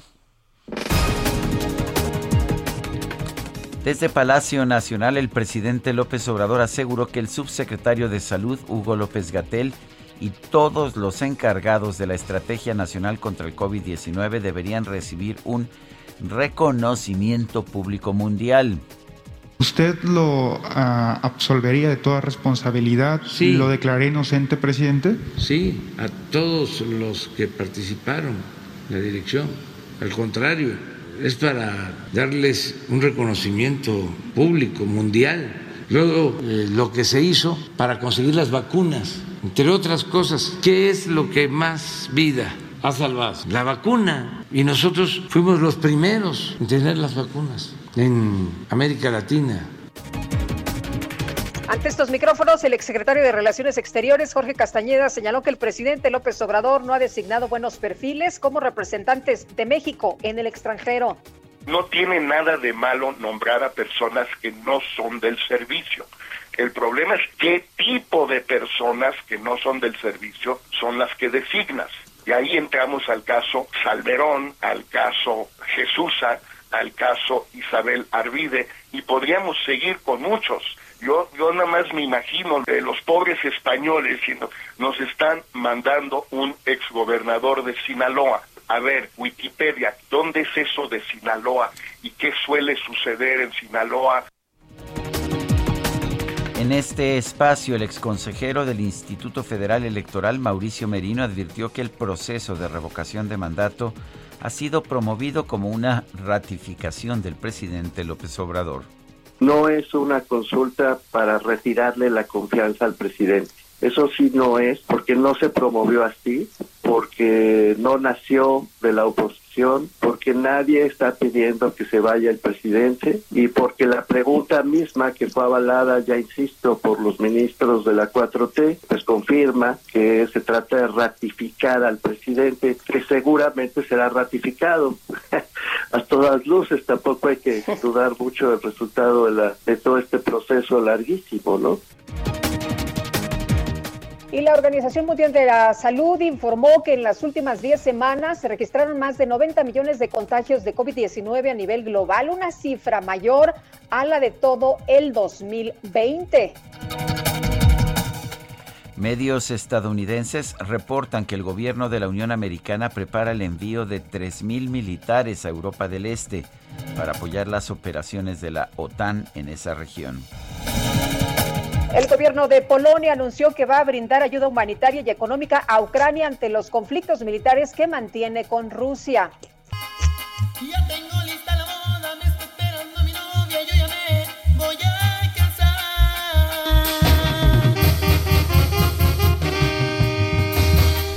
Pues casémonos, está, está barato Guadalupe, por lo menos allá en Oaxaca. Yo creo que yo sí me voy a animar, ¿eh? Yo creo que yo sí me animo. Bueno, pues el registro civil de Oaxaca anunció el arranque de la campaña Febrero Mes del Amor y del Matrimonio, con la cual se van a condonar los pagos de todas las bodas que se realicen en la entidad durante este mes. La dependencia estima que por lo menos 5.000 parejas van a obtener este beneficio.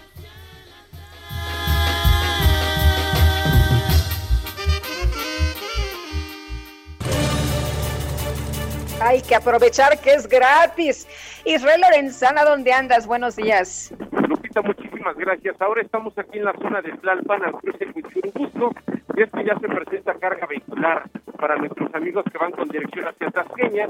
Hay que recomendarles utilizar el carril de extrema izquierda para desplazarse también hacia la zona del periférico. El sentido puesto a través de Tlalpan sin ningún problema es una buena alternativa para nuestros amigos que van con dirección hacia la zona de Chabacano, hacia la zona de San Antonio Abad. A través de la zona de Churubusco, carga vehicular a partir de este punto y con dirección hacia la avenida de los insurgentes, carriles laterales y centrales muy complicados esta mañana, así que hay que armarse de paciencia y salir con minutos de anticipación. Sergio Lupita, la información que les tengo. Gracias, Israel. Mario Miranda nos tiene más información vial. Adelante, Mario. ¿Qué tal, Sergio Lupita? Buenos días. Pues nos encontramos en Calzada de la Viga y a la altura del viaducto Miguel Alemán, donde en este momento se lleva a cabo una marcha por aproximadamente 50 personas, las cuales piden justicia para la joven Gisela Noemí Vázquez Pérez, la cual fue asesinada hace aproximadamente unos meses y piden que se encarce al asesino. Estas, estas personas se dirigen a las oficinas de la Fiscalía General de Justicia ubicada en la calle de Gabriel Hernández y Río de la Lota, por lo cual la realidad para los automovilistas que circulan sobre Calzada de la Viga es complicada, así como el cruce con el viaducto Miguel Alemán. Sergio Lupita, seguimos pendientes. Gracias, Mario Miranda. Se nos acabó el tiempo, Guadalupe. Vámonos entonces, que la pasen todos muy bien, disfruten sus tamales y su atole. Y aquí nos escuchamos mañana a las 7 en punto. Hasta entonces, gracias de todo corazón. Si ya sabes cuál es la respuesta desde el momento en que te vi, sea lo que voy, yo me propongo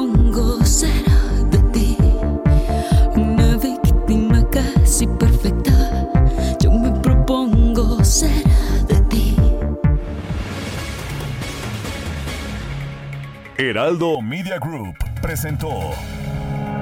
Sergio Sarmiento y Lupita Juárez por El Heraldo Radio.